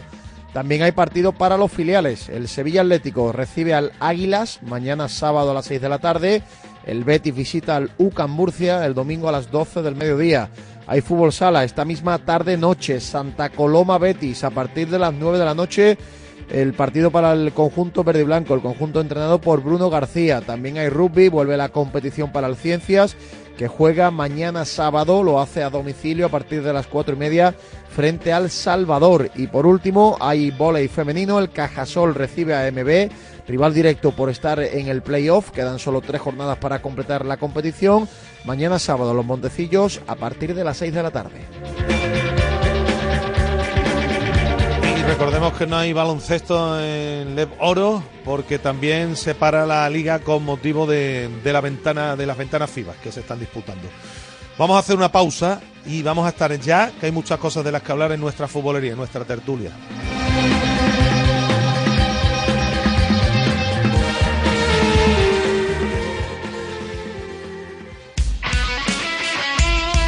Radio Marca. Acierta al ahorrar en electricidad en tu vivienda o negocio. ¿Qué empresa es líder en fotovoltaica en Andalucía? GESOL. ¿Quién ha realizado más de 5.000 instalaciones? GESOL. ¿Cuál es la mejor valorada en reseñas de Google? GESOL. ¿Y cuál te ofrece un estudio personalizado gratuito? GESOL. Gana tú también y ahorra con tu instalación fotovoltaica de autoconsumo. Solicita tu estudio gratuito en www.disfrutatuenergia.com. Facultativo. ¿Quieres que tu voz se oiga con más fuerza en la mesa sectorial de la sanidad en Andalucía? Este 6 de marzo vota Sindicato Médico Andaluz en las elecciones sindicales del SAS. Que no te engañen. Somos el único sindicato profesional e independiente que representa a todos los facultativos andaluces. Somos facultativos como tú. Plaza de Toros de Sevilla, Empresa Pajés, abono de localidades de la temporada taurina 2024, renovación de abonos del 26 de febrero al 5 de marzo, nuevos abonos del 26 de febrero al 9 de marzo, abono especial para jóvenes y jubilados, posibilidad del pago fraccionado del abono, horas de taquilla de 10 a 2 y de 5 a 8 en las taquillas oficiales de la empresa, en la Plaza de Toros, Paseo de Colón, lamaestranza.es, patrocinado por Caja Rural del Sur. Si quieres seguir al minuto toda la actualidad deportiva, ser el primero en enterarte de las noticias más relevantes y vivir todo el deporte en directo, descárgate ya la app de marca. Resultados y clasificaciones, los mejores directos, agenda de televisión, notificaciones personalizadas de tu equipo, modo oscuro y mucho más. Accede al instante a la información deportiva que más te interesa con marca, la app número uno para vivir el deporte. Radio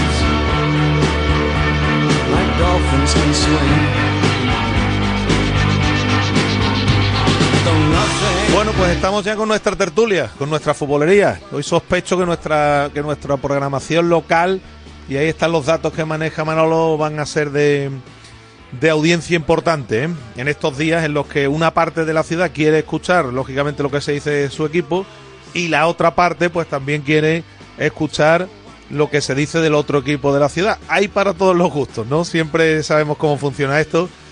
Y voy a ir sin más dilación saludando ya a los contertulios que nos acompañan en el día de hoy. Eh, compañero de marca, Alberto Fernández, muy buenas tardes. Buenas tardes, Agustín, ¿qué tal? ¿Cómo estamos? Don Manolo Nieto, PTV, muy buenas tardes. Muy buenas tardes, Agustín, ¿qué tal? Y don Nacho Delgado, el desmarque. Muy buenas tardes. Muy buenas tardes, Agustín, y a todos. Bueno, voy a comenzar, permitidme Alberto y, y Manolo que comience hoy por, em, digamos, por la, el, más, el, que peina más canas, aunque el hombre está muy bien de pelo, ¿eh? el más veterano, que es Nacho, porque claro, quería yo recordar, Nacho, hemos vivido, porque tú y yo ya tenemos un- algunos años, ¿eh? hemos visto en los años 80 caer al Betis, porque Betis ha jugado ya muchos partidos también en Europa, ¿no? Eliminatorias ante Benfica, Universidad de Craiova, eh, equipos, bueno, que entonces eran sobre todo el Benfica potente, posteriormente mm, llega la eliminación ante aquel, eh, recuerdo, ¿no? Gerondins de Burdeos con Zidane, Lizarazu y toda esta gente de Ugarruy, Ugarri y compañía que fueron, eh, que llegaron a la, a- la final, eh, la eliminatoria ante el Chelsea en la Recopa de, Europa, la fase de grupos de la Liga de Campeones. Hemos visto ya posteriormente más tarde caer al Betis con el Eintracht en una temporada en la que se andaba muy pendiente de la Copa, el año pasado ante el United. En fin, que si uno repasa, bueno, la de este agua de Bucarest, después de haber eliminado a la Z Almar aquí en casa, ¿recuerdas, Nacho, con Nicolita formando aquel lío? ¿Eh? Pero yo creo que lo más gordo y lo más ridículo ha sido lo de este año, ¿no? Sin duda alguna, ¿no? Sí, bueno, sobre todo por la, por la recurrencia de- de- del error. Creo que un club que, que quiere ser grande en general y que lo quiere ser en Europa porque se entiende que es el paso que le queda por, por ir, por ir dando, pues no puede afrontar la competición con este rendimiento y creo además que no, no es un error de una parte, creo que es un error coral y, y le doy también su responsabilidad a don Manuel Pellegrini, que no, como siempre digo, no soy sospechoso de, de no lavarlo. Eh, la plantilla es verdad que a, mi juicio, a, priori en verano y después del mercado invierno también, estaba mejor, pero se ha demostrado que no, que no, porque a día de hoy, además, con las bajas y la ausencia, el Betis tiene un, un- un grave problema en las bandas. El Betis no, no crea peligro por las bandas, no amenaza, y a partir de ahí el juego que quiere hacer Pellegrini, que ha hecho el Betis estos tres años, pierde todo el sentido. Si tú no, no tienes, no puedes abrir el campo de verdad con peligro, si tú no, no, hace- no puedes hacer que el rival se abra, en cuanto llega un equipo ordenadito, ordenadito, insisto, que no, que no, el Dinamo no hizo mucho más allá de eso, eh, se te complica la vida mucho y luego, bueno, pues la, ya insisto, las bajas, la, la diabólica lista europea, Eso es. eh, están haciendo además que se vean las costuras de futbolistas que, que para mí es lo, lo de William Carballo es, eh, es Que no tenían que estar ya en el Betis, aunque no tenían que estos futbolistas ya amortizados, ¿no? Que no tenían que estar en el Betis. Yo no quiero tampoco, insisto, influir porque yo ya he dado mi opinión, pero Nacho, por lo que acaba de comentar, más o menos va en la onda de lo que yo pienso, que esto no es responsabilidad solo del entrenador y que aquí hay que mirar hacia muchos sitios. Aquí esto salió mal parido desde, la- desde que se dio la lista el pasado mes de septiembre. Y, y después la lista que se ha dado en invierno es consecuencia también de lo mal que se hicieron las cosas en el, en el mes de, de septiembre. Pero os pregunto, ya ha dado su primera pincelada Nacho, os pregunto, Manolo, Alberto, ¿qué mm, conclusiones, qué, eh, bueno, pues qué diagnóstico, ¿no? Haríais después de lo que aconteció ayer en el, en el Maximir. Mira, eh, yo muy rápido. Mm, De cuatro partidos decisivos que tenía el Betis para seguir adelante en Europa en dos competiciones diferentes, no ha ganado ningún partido. Eso es un dato tremendamente demoledor que deja muy a las claras lo que ha hecho el Betis en Europa. No consiguió cerrar la Europa League con el Sparta, no consiguió hacerlo con el Ranger.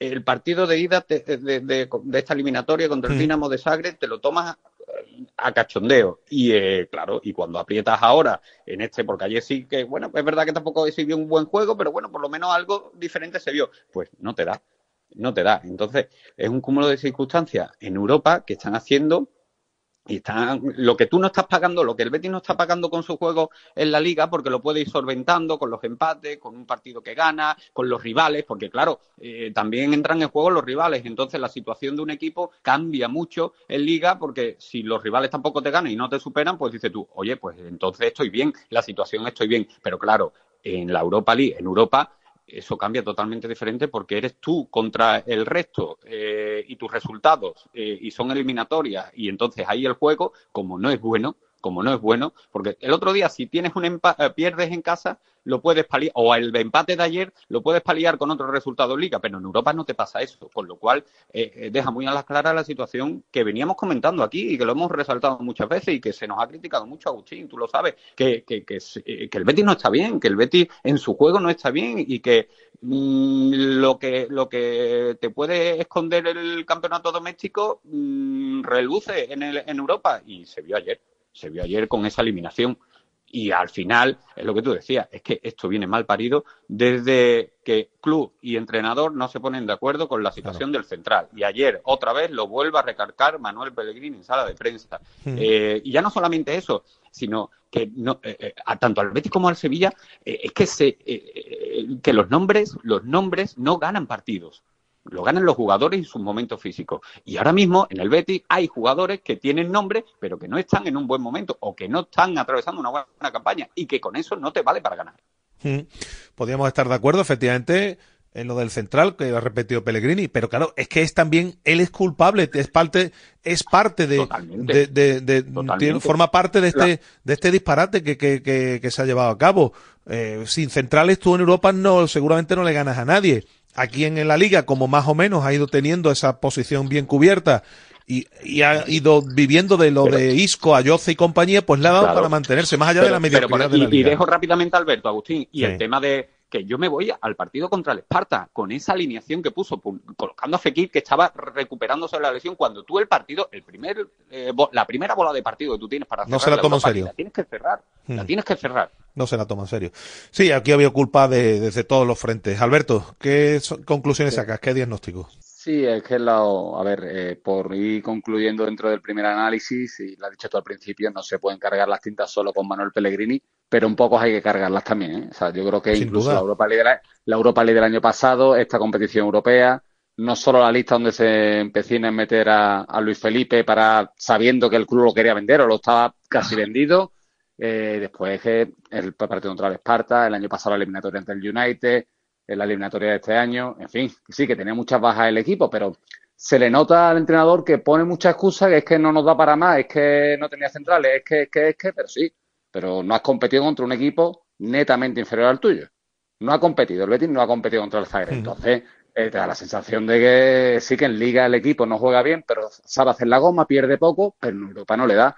Y no le da también por un tema de mentalidad. Tú no puedes ir a las, a las eliminatorias europeas sin de verdad cre- creerte que puedes ganarlas. O sea, el partido del 0-1 de la ida fue partido indecente del Betis en casa eh, y la vuelta, bueno, pues más de lo mismo. Y muchos jugadores, y lo decía Nacho al principio, no es que este año la sensación de todos que teníamos era que el Betis tenía mejor plantilla, que había hecho buenos fichajes. Nadie dice que no haya hecho el Betis buenos fichajes. Isco es la prueba de ello. Pero muchos jugadores de la plantilla ya no estaban en su forma o en su, en su estado físico, en su estado futbolístico hace dos años o tres años, ¿no? Fekir, William Carballo, hay un, un, un número de jugadores importantes Mucho, que a mucho, mucho. tú los pones a jugar y te demuestra que la plantilla depende demasiado de dos, tres, cuatro futbolistas. Claro. Que Pesela, Pesela atrás, Guido, Isco y Ayose. Y el resto, es que el resto tampoco está demostrando casi nada. Al ritmo de Fekir el Betis no puede jugar. O sea, se ha caído Isco y al ritmo de Isco el Betis ganaba. Al ritmo de Fekir no le gana a nadie el Betis. nadie, no le puede a ganar a nadie. A nadie en la élite. A nadie.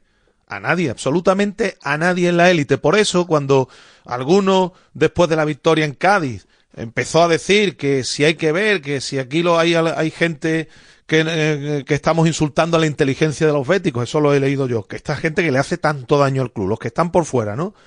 Lo- lo- lo- los escribientes de turno que están por fuera, que le hacen un daño tremendo al club. Ahora, ¿qué van a decir? Eh, miren ustedes, el Betis, efectivamente, el Real Betis Balompié tiene buenos futbolistas. El Real Betis Balompié es un equipo que en Liga, dada la mediocridad que se ha instalado en la Liga Española, cuando tiene más o menos a todos sus jugadores, va navegando y, se- y está cerca del objetivo mm, que, que tiene en mente.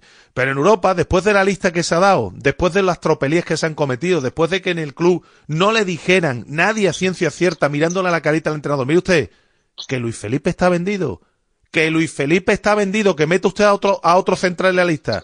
Pero ¿quién le dice eso a Pellegrini en el club? ¿Quién le dice esto a, Pellegrini en el club? Y todo esto ha propiciado que después los futbolistas buenos que ha fichado el Betis en el mercado de invierno, que, han- que los ha fichado, bueno, Bacambú ayer hizo un buen partido, como por ejemplo Fornals, pues no hayan podido tampoco ser inscritos porque el equipo ha tenido que dar un vuelco en el mercado de invierno debido a que en el mercado de verano, cuando tú fichas a tres o cuatro futbolistas, es que te has equivocado también. ¿eh?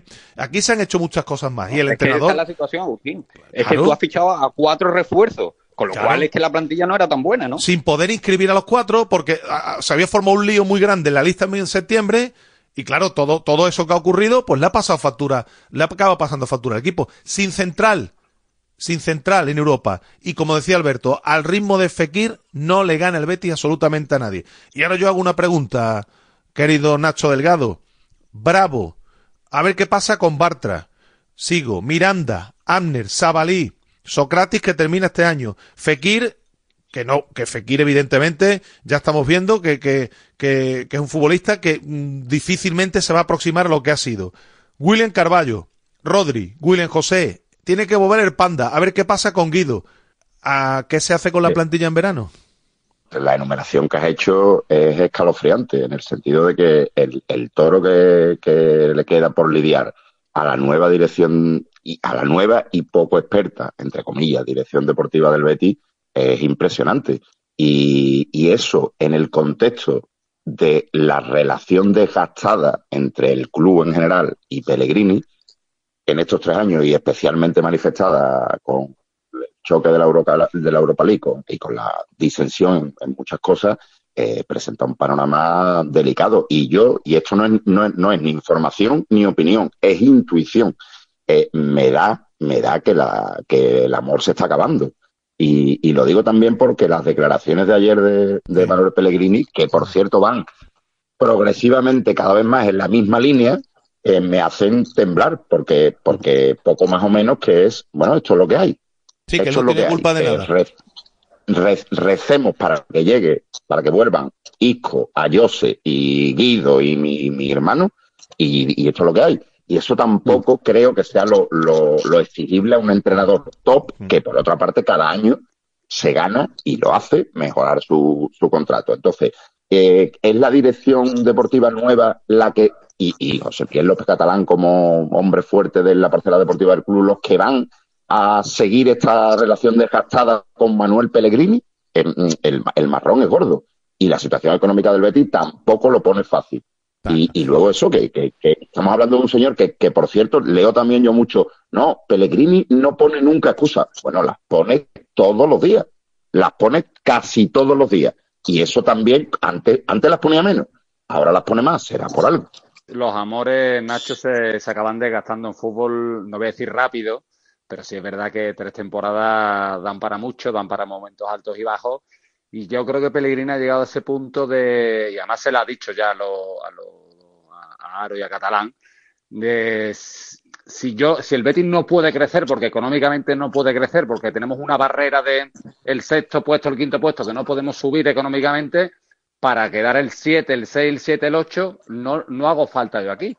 Eso ya se lo ha manifestado eh, Pellegrini en conversaciones al, al directivo del Betis. Entonces, está esa relación desgastada de si el Betis no puede crecer, eh, bueno, yo quizás llegue a un punto que para solventar los partidos, para llegar a la liga haciendo un poquito la goma, en Europa no compito, en la Copa un año sí ganamos, pero también nos cuesta. Bueno, pues eh, Pellegrini ya se le está viendo ese desgaste con el club y veremos cómo termina todo este verano. Eh, yo creo que ha sido una pieza básica o es la pieza básica eh, y angular del proyecto, Hmm. pero los entrenadores llegan a un punto que ese desgaste, ese desgaste, ese desgaste, lo sufren mucho y este año creo que está siendo el más eh, punzante en este sentido.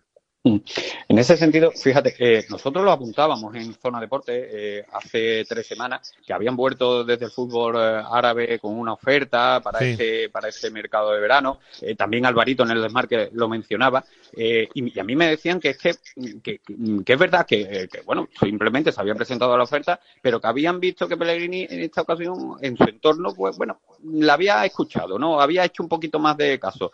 También te cuento por otro lado lo que lo que viene confirmando eh, Alberto. eh, que, que, bueno, pues eh, sí que es cierto que, que- hay una tirante, pero bueno, ¿te la puedes creer o no te la puedes creer? Pero en el momento en el que ya la venencia en las, eh, en las declaraciones de Pellegrini con excusas, que yo discrepo un poquito con, con, con Nacho, eh, es verdad que ahora se está quejando muchísimo, las excusas son muchísimas. Antes yo no las escuchaba tanto, pero ahora es una barbaridad y sobre todo la vehemencia en el mensaje. Pues oye, te hacen ver que, que algo, algo raro pasa. Algo raro pasa. Entre lo que te cuentan y lo que tú ves, algo raro pasa. Y eso le unimos la enumeración de fichas de jugadores, perdón, que tú has dicho, eh, a ver cómo arregla esa situación, porque Pellegrini no, eh, eh, estamos viendo que, mm, que, cuando una situación con un futbolista se tuerce, eh, tira por la tangente, o sea, rompe lazos y, y, y, se acabó. Lo hemos visto en muchísimos jugadores que han ido saliendo del club a lo largo de estos años. con lo cual, a ver qué hace, porque la papeleta del Betis de cara al año que viene, y como no se, y como no empate la temporada y se meta en Europa, apaga y vámonos. Yo, a ver, yo le he hecho una exposición y yo tengo claro cuál sería el camino por el que yo tiraría. Pero evidentemente en el fútbol ya sabemos que esto no ocurre la mayoría de las veces. Lo hemos visto sistemáticamente en todos los equipos de fútbol. Hay, eh, eh, más allá de lo que esté pasando en el Betis, lo más fiable que tiene el Betis es Manuel Pellegrini, ¿no? Yo creo que eso ahí estamos de acuerdo todos, ¿no? Porque ha sido el único elemento diferenciador respecto a la etapa anterior y ya vimos lo que hacía el Betis sin Pellegrini con las mismas gentes que, con la misma gente que está al frente del club.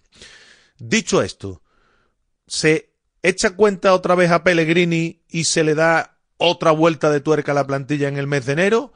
Es decir, ¿va a ser el Betis capaz con la actual dirección deportiva de a los Bravo, Miranda, Amner, Sabalí, Fekir, Carballo, Rodri, William José, Guido Rodríguez si se marcha, a ver qué pasa con el Panda? ¿Va a ser capaz el Betis de tener los suficientes recursos como para darle una vuelta al vestuario y sustituir a estos futbolistas? ¿O es más fácil tirar por el camino que tienen todos los equipos y cargarse a, a, al entrenador y decir que esto estaba ya agotado y que hay que iniciar un nuevo proyecto? Yo tendría claro por dónde tiraría, Nacho. Sí, pero echa cuenta tú, sí. eh, o Nacho, que echen cuenta. A ver los números como... Claro, es, lo que... es, posible, que es más posible echar, eh, eh, hacer la regeneración, llevar a cabo la regeneración que hace falta en el equipo, o es más fácil echar a Pellegrini. La pregunta se contesta sola, ¿no, Nacho? Absolutamente, entre otras cosas porque terminar la relación con Pellegrini o echar a Pellegrini sería, barato. bueno, eh, una locura, sobre todo mm, de cara a la afición, porque, bueno, eh, la afición, por muy fanático que sea el, el aficionado, se, se, da cuenta de lo mismo que nos estamos dando cuenta nosotros. Pero claro, es que la otra opción eh, no es fácil por el contexto que, que, estamos explicando, porque también hay desgaste entre él y los jugadores, a pesar de que sea se ha quitado, entre comillas, de, del vestuario a, a, algunos jugadores con los que ya no tenía buena relación o no los veía tan implicados, sigue habiendo voces en el vestuario que, que empiezan a, a, estar descontentos con ciertas cuestiones de Pellegrini. Y ahora, con una nueva dirección deportiva menos experta, con, con, sin una figura como, como un director deportivo de más prestigio, entre comillas, también, y la situación no va a ser fácil para gestionar lo que te pide Pellegrini, pero sobre todo los recursos económicos. Al final, esto, esto es dinero, esto es poner dinero en el campo y ese dinero el Betis, pues no lo tiene. creo que no lo tiene.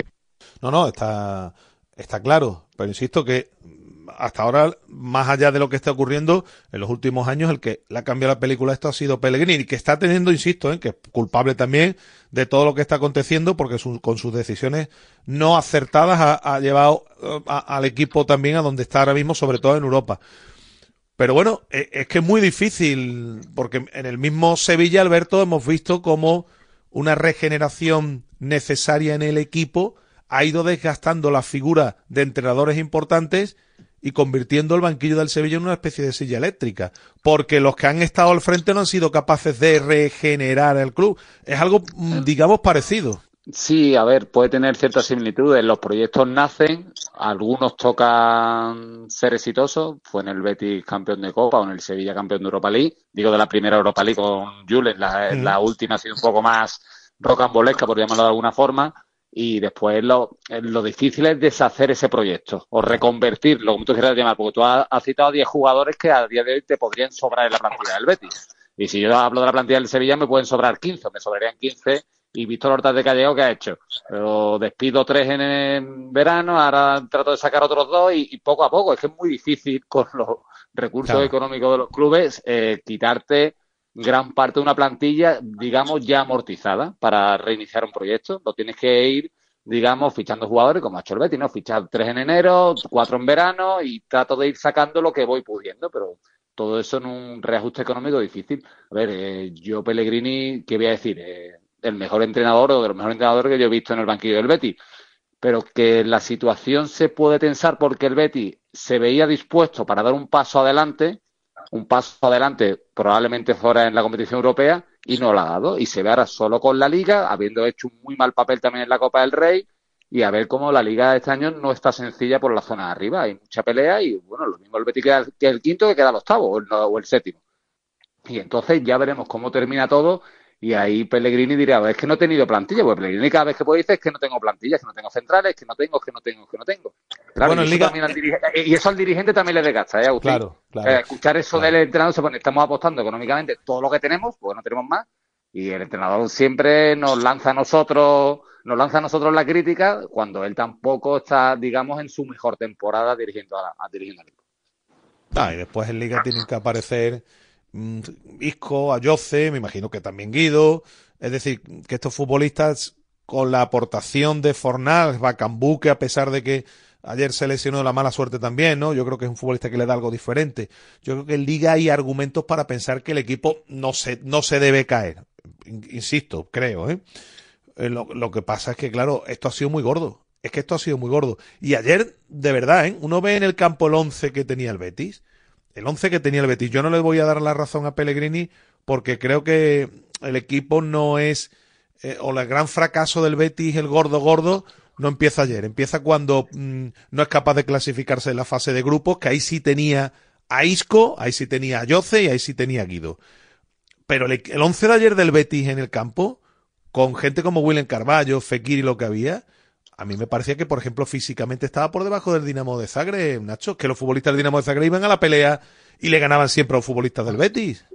Por poner un ejemplo, Claro, ¿eh? claro, eh, claro, pero eh, de, de aquel barro llegaron, de, de aquellos barros llegaron estos lodos. Eh, cuando tú pares mal la, la lista y encima te encuentras con una serie de bajas importantes que se han convertido en futbolistas insustituibles casi, llegas a, a afrontar este tipo de partidos prácticamente, y entiéndaseme, con lo que hay.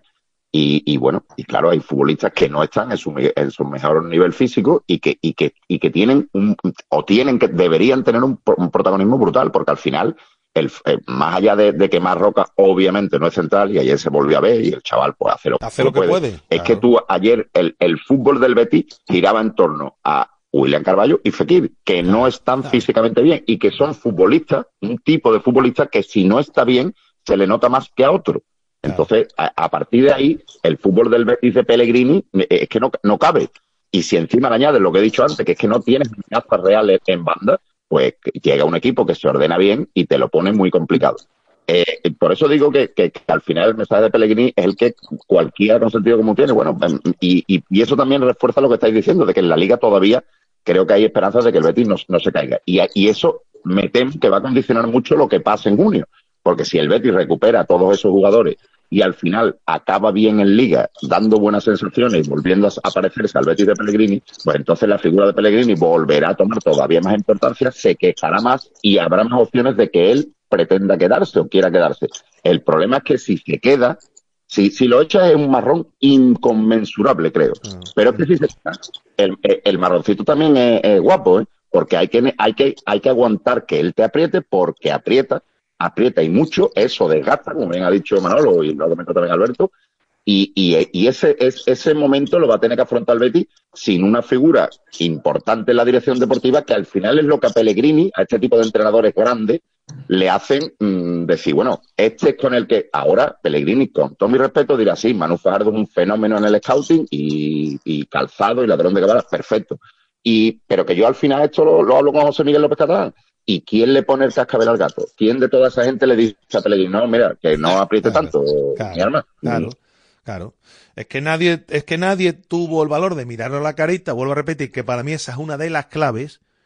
Principios de septiembre, con el futbolista vendido, porque en el club el futbolista sabían que lo iban a vender. Esa es otra, como mm, se dijo en un momento dado por parte del, del club que mm, hubiese sido una irresponsabilidad, ver- ¿verdad? Con toda la razón del mundo, vender, no vender a Luis Felipe por ese dinero. Pero también digo yo que es una irresponsabilidad del club sabiendo que el futbolista estaba vendido y que lo iban a vender no haber traído un sustituto.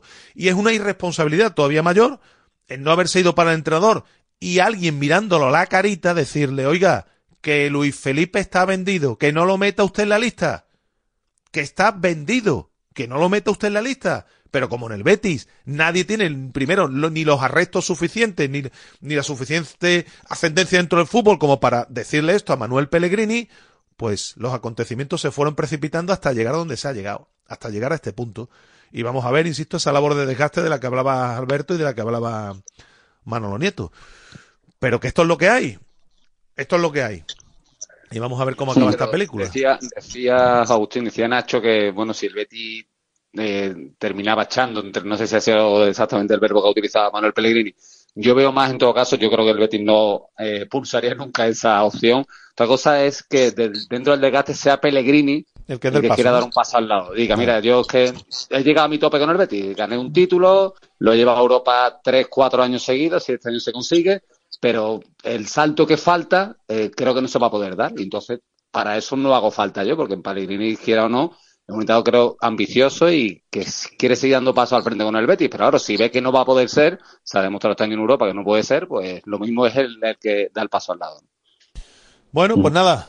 ¿Algo más que añadir, señores? Sí, antes de cambiar de, No, de- no, solamente para, para que eh, sirva de ejemplo también de lo que de la línea que veníamos hablando, ya no solamente de juego, sino de, de lo que tú decías, Agustín, de físico.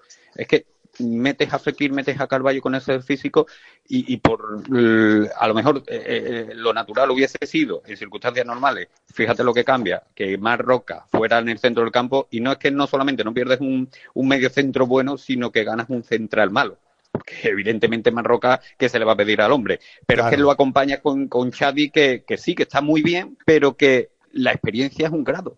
No, y pero es que este de- de además- es importante. Pero, pero Manolo, es que Chadi además al- ayer el chico tuvo que jugar en la derecha.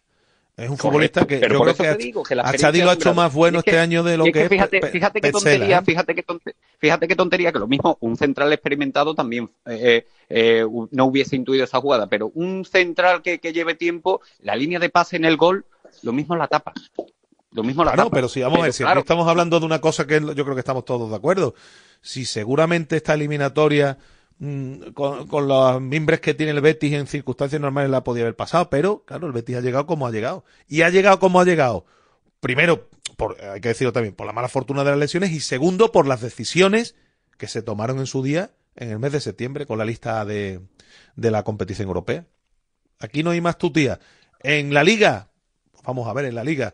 Yo en la liga no soy tan pesimista. Yo creo que en la liga cuando vayan apareciendo futbolistas, eh, Alberto, yo creo que cuando el Betis vaya apareciendo y recuperando a jugadores, como está la liga, yo creo que el Betis le debe dar para seguir peleando por el objetivo, vamos, creo, ¿eh? No, evidentemente, pero una cosa es pelear el objetivo y otra cosa es alcanzarlo. Al final Claro, vamos a claro. valorar la temporada según dónde termine el Betis y qué competición juegue.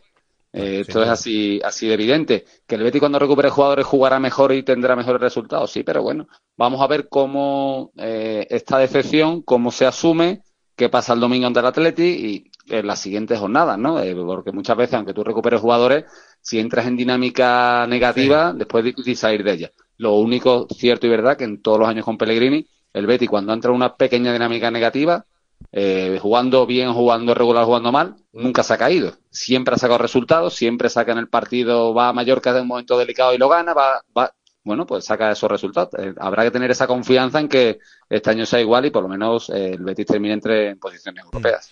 Otra cosa también, que hay que decirlo alto y claro, Nacho, es que el Betis, de- del Betis brillante de Pellegrini no queda ni el rastro. De aquel Betis que jugaba al fútbol eh, de una forma extraordinaria, eso se ha ido cayendo poco a poco y este Betis ya es otro bien distinto que se sustenta, en este caso, fíjate, quién lo iba a decir con Pellegrini, en no encajar goles y en intentar aprovechar las que tenga, pero que aquí también hay que decir alto y claro que el, que el fútbol del Betis de Pellegrini, de ese fútbol brillante, se ha ido cayendo también por las decisiones que se han ido tomando por parte del club y por parte de él, ¿eh? De ir prescindiendo de futbolistas que eran importantes en ese fútbol, ¿eh? También es verdad que ahí, ahí yo sí le doy una importancia capital a, a las lesiones, porque al final no es lo mismo que se te lesionen cuatro futbolistas vitales en tu forma de juego, que sean cuatro y de los cuatro haya dos vitales y dos no vitales.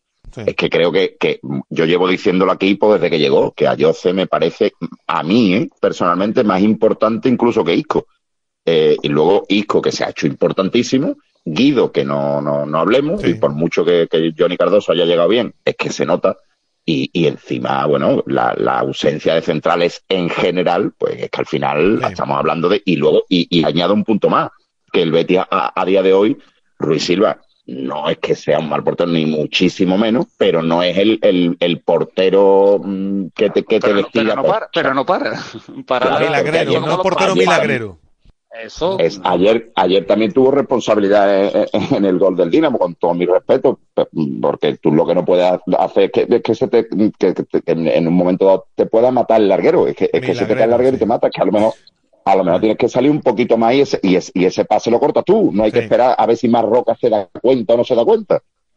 Sí, eh, hay un dato escalofriante que daban los compañeros el otro día, ¿no? En, la- en el partido de ida, cuando va a lanzar el penalti el, el centro delantero del, del Dinamo de Zagreb, ¿no? Petkovic, que Ruiz Silva no para un penalti desde que estaba en el Granada, ¿no? Yo creo que eso Sí, pero ya, no- ya no solamente Ruiz Silva y Bravo, no sé si. Ya, ya, no, ninguno tampoco, ninguno. Porque el de la Copa, el de la Copa lo lanzó... El contra el Valencia lo, lo falló Musa. O sea, que- Sí, nos falló, no, lanzó la- a la fila 15. Eh, en fin. Bueno, eh, cambiamos de registro porque ah, juega el Sevilla un partido siempre atractivo en el Bernabéu, lugar vetado para el Sevilla. Bueno, yo digo que para el Sevilla y, pa- y casi para cualquier equipo, pero es verdad, pero es verdad, Al- Alberto, que al Sevilla también, como institución, como equipo, como entidad importante, también vamos a decirlo, le pega históricamente haber hecho un poquito más en el Bernabéu. No sé si es el momento adecuado, porque el Madrid también llega con muchas bajas, el Sevilla también tiene bajas importantes, pero creo que al Sevilla sí hay que empezar a pedirle, Alberto, que ya con las piernas un poquito más sueltas, compita de otra manera en este tipo de partidos, ¿no? Bueno, sí, entiendo que el Sevilla competirá bien. Otra cosa es el resultado que saque con un Madrid que incluso con muchas bajas se ha demostrado, yo sé, jugando Chouameni y Carvajal de centrales, eh, saca los partidos adelante, ¿no? Un Madrid muy, muy solvente. Pero bueno, eh, quizás llegue el Sevilla al Bernabéu en un momento donde ya se ha liberado, entre comillas, un poco de la presión de, de la zona de descenso, le saca un buen colchón. Y encima para el Madrid sí reciba el Sevilla, pero claro, es un Sevilla menor, no es el Sevilla que normalmente anda cuarto, que te molesta más, que, que sale el Madrid a todo trapo. Si el Madrid se relaja o no sale excesivamente motivado, excesivamente pendiente del partido, como le pasa a lo mejor ante la Almería, por lo mismo el Sevilla puede tener su posibilidad. Pero vamos, lo normal es que el Madrid solvente a este Sevilla en medio reconstrucción, en medio a ver si salvamos la temporada, eh, le gane. Pero bueno, esperemos que por lo menos haga un papel decente, compita como ha competido, por ejemplo, ante Atlético Madrid recientemente, y sea un Sevilla que, que lo intente. Eh, no digo ni como en Valencia, sí más como Atlético Madrid, que fue un partido, digamos, un poquito más decente del Sevilla que lo sacó adelante, bueno, con, con las armas que ahora tiene, pero eh, viendo dónde viene el Sevilla y viendo cómo está el Madrid, por muchas bajas que tengan los dos equipos, evidentemente no es que sea favorito, es que es lo normal, lógico, en el 99% de los casos que gana el Madrid. Lo bueno que tiene el Sevilla es que, bueno, eh, por suerte para ellos han hecho la- la- los deberes antes y no llega un pa- a este partido con una necesidad extrema, porque si no, imagínate, ¿no? Cómo, cómo sería la película. Pero sí que es cierto que al final eh, es lo que ha dicho Alberto. Yo creo que es un partido donde el Sevilla no tiene absolutamente nada que perder, porque a priori va a perderlo, eh, pero y tiene todo que ganar, porque si se encuentra un empate, una victoria, pues un puntito o tres puntos más que importante para conseguir certificar ya la tranquilidad definitiva, aunque creo que va a tener ya con ya te digo, los resultados que ha ido cosechando, pues, y, viendo cómo están los, rivales en liga, sobre todo eso, cómo están los rivales en liga, pues yo creo que, al final, a, poco que pueda, le va a dar para, para, para salvar la categoría y, volvemos a lo mismo. Si estábamos hablando del caso del Betis, ¿qué es lo que va a pasar? Pues fíjate en el caso del Sevilla también, tantísimas cosas que tienen que, que tienen que cambiar y, y sobre todo si creen o no creen también en la figura de Quique Sánchez Flores para liderar el proyecto del año que viene. Yo, abundando en lo que han dicho Alberto y, y Manolo, yo creo que a lo mejor se me entiende mal la frase, pero, pero yo de verdad ¿eh? creo que el Sevilla lo único que tiene que pensar es en no hacer el ridículo. Ya está. A partir de ahí, todo En no lo que formar un venga- lío, en no- en no formar un lío, ¿no? Eh, exacto. Eh, ahora mismo al Sevilla lo único malo que le puede ocurrir en el Bernabéu es que le metan cinco. ¿Qué puede ocurrir? ¿Qué puede ocurrir? Porque al final este Real Madrid es solventísimo, como han dicho los compañeros, y a pesar de las bajas, en su campo normalmente acaba arrollándote.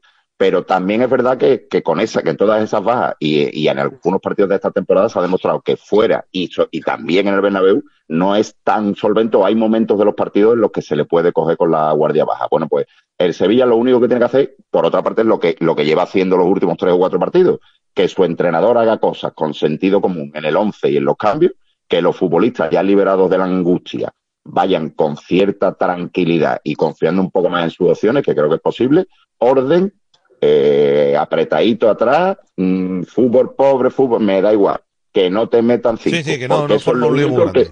Hmm. eso es lo único que podría trastocar el, el camino de la, de la recuperación de la confianza y lo que podría distraer de lo que están haciendo ahora mismo, que es recomponerse y, y poco más. ¿Por qué crees que el Sevilla, Nacho, hizo ese partido en Mestalla? Para sacar el puntito, que una derrota en el Bernabéu, Claro. no fueran dos derrotas Claro. seguidas y ya Claro. volviera la crisis otra vez, ¿no? Ese Claro. fue el punto de sacar Exacto. ese punto y decir, mira, al Bernabéu voy ya, voy, no voy a decir en chancla, pero voy tranquilo. Pase lo que pase, voy a salir de ahí tranquilo. Bueno, la- por la- sí, Nacho, perdona. Pues no, no, que por eso digo que, que, que eso, no, no trastocar eso, porque eh, en Valencia jugar así te da para poder sacar un punto, como sabemos, pero en el Bernabéu no es seguro. Entonces, af- aferrarse a eso, a, esa, a ese sentido común y a ese trabajo en equipo. Oye, y la última que quiero también, eh, en este caso, preguntaros, ¿no? Preguntaros, eh, eh, lo de Isaac Romero, ¿hasta qué punto, Alberto, que se me entienda bien, el Sevilla se tiene que dar toda la prisa del mundo en elevar la cláusula y ponerle un sueldo acorde al chaval, o incluso, más que nada, ponerle un sueldo acorde al chaval antes de, elevar la cláusula? Ya sabemos cómo somos aquí, nos estamos precipitando eh, en toda la pelota que se ha formado en todo este jugador. Es lógico, tiene que hacerlo el Sevilla cuanto antes, 20 millones es una cantidad más que respetable, no sé, ¿cómo lo veis? A ver, si al Sevilla le llaman mañana le dan 20 millones, yo creo que el Sevilla lo vende, sea, Eso, eso partiendo de esa base, de la tisura económica del Sevilla, que son 20 millones para el bolsillo. Que haya que revisarle el contrato y subirle algo la cláusula. Yo siempre digo que las cláusulas hay que subirlo para que alguien llame y te lo compre. No hay que subir la cláusula a 100 millones para que nadie te llame, ¿no? Claro. O sea, tú tienes que subir una cláusula sabiendo el valor real del jugador y lo que te pueden pagar por él. No es más, es como ponerle un precio a algo a tu casa, ¿no? Si le pones 8 millones de euros no te lo va a comprar nadie tu piso. Si lo pones a un precio razonable te lo pueden comprar. Pues eso es lo mismo.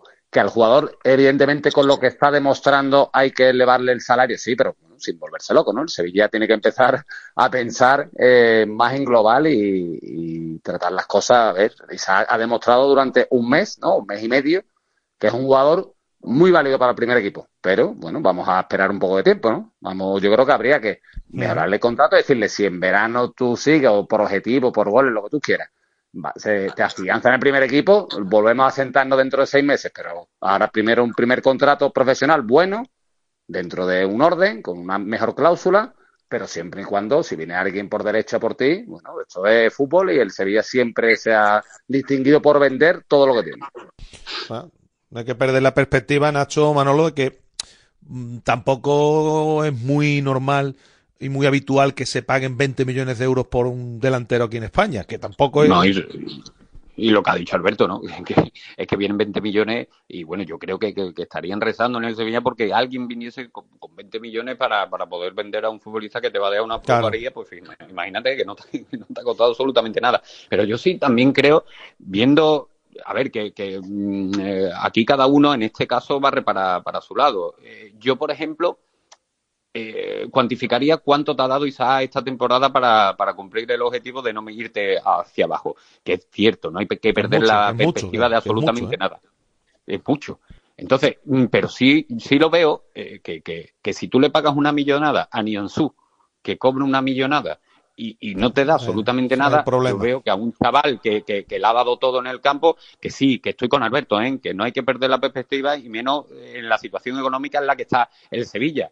Pero creo que, no por prisas porque te lo vayan a quitar, pero sí como creo que reconocimiento y como ejemplo que se tiene que seguir dentro del club para con los canteranos, ver que un chaval que lo ha dado todo y que le ha dado ese efecto revulsivo, porque no, lo, no le voy a poner la etiqueta de Isaac ha salvado al Sevilla, porque no es así, pero sí que es cierto que le ha dado ese plus para tirar del carro en momentos determinados donde hay mucho veterano que no ha tirado, que es que ha sido así, es que no ha tirado, con lo cual creo que eso también debe de, tener una compensación y, él se lo ha ganado en el terreno de juego, ¿eh? que él no se lo ha ganado aplaudiendo a la afición o, poniendo, poniendo tweets o, o- o 28 millones de historias, él se lo ha ganado en el terreno de juego y creo que eso, ese, ese mérito se lo tienen que reconocer también. Nacho, rápidamente, venga. No, no, ya, ya casi lo han explicado todos los, mis queridos compañeros que han estado bastante afinados. Yo creo que el chaval se merece una mejora porque lo que ha hecho es muy importante, porque además lo que ha demostrado es muy difícil que no se mantenga, porque no, no han sido dos ratitos y dos cositas y un golito o otro golito. Son muchas cosas las que ha demostrado en el campo. Pero voy al ejemplo de inmobiliario que, que has puesto Alberto. También una cosa, si tú quieres vender tu casa eh, a un precio razonable, pero la vas a vender, llega la oportunidad de venderla y vas a tener que comprarte otra, que el precio que, que te lleves por la tuya sea importante también, porque si no, luego vas a tener un problema en buscar otra a un precio razonable. Entonces, mm, eh, sí locura, pero denle, denle su sitio al chaval, denle lo que se merece y si ahora llega uno por 20, perfecto, pero que si podemos intentar que sea 40 y mientras tanto sacarle rendimiento al futbolista que está demostrando muchas cosas, pues mejor. Pues nada, gracias Nacho, como siempre. Te mando un abrazo y buen fin de semana. Un abrazo fuerte. Eh, Manolo Nieto, muchas gracias como siempre. ¿eh? Un abrazo. Un placer y un abrazo a todos.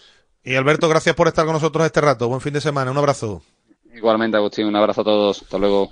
Bueno, llegamos al final como ah, cada viernes con nuestra futbolería. Estamos pendientes de los nuestros durante todo el fin de semana. El lunes volvemos con más. Gracias por estar ahí. Un saludo. Adiós. Radio Marca. El deporte que se vive.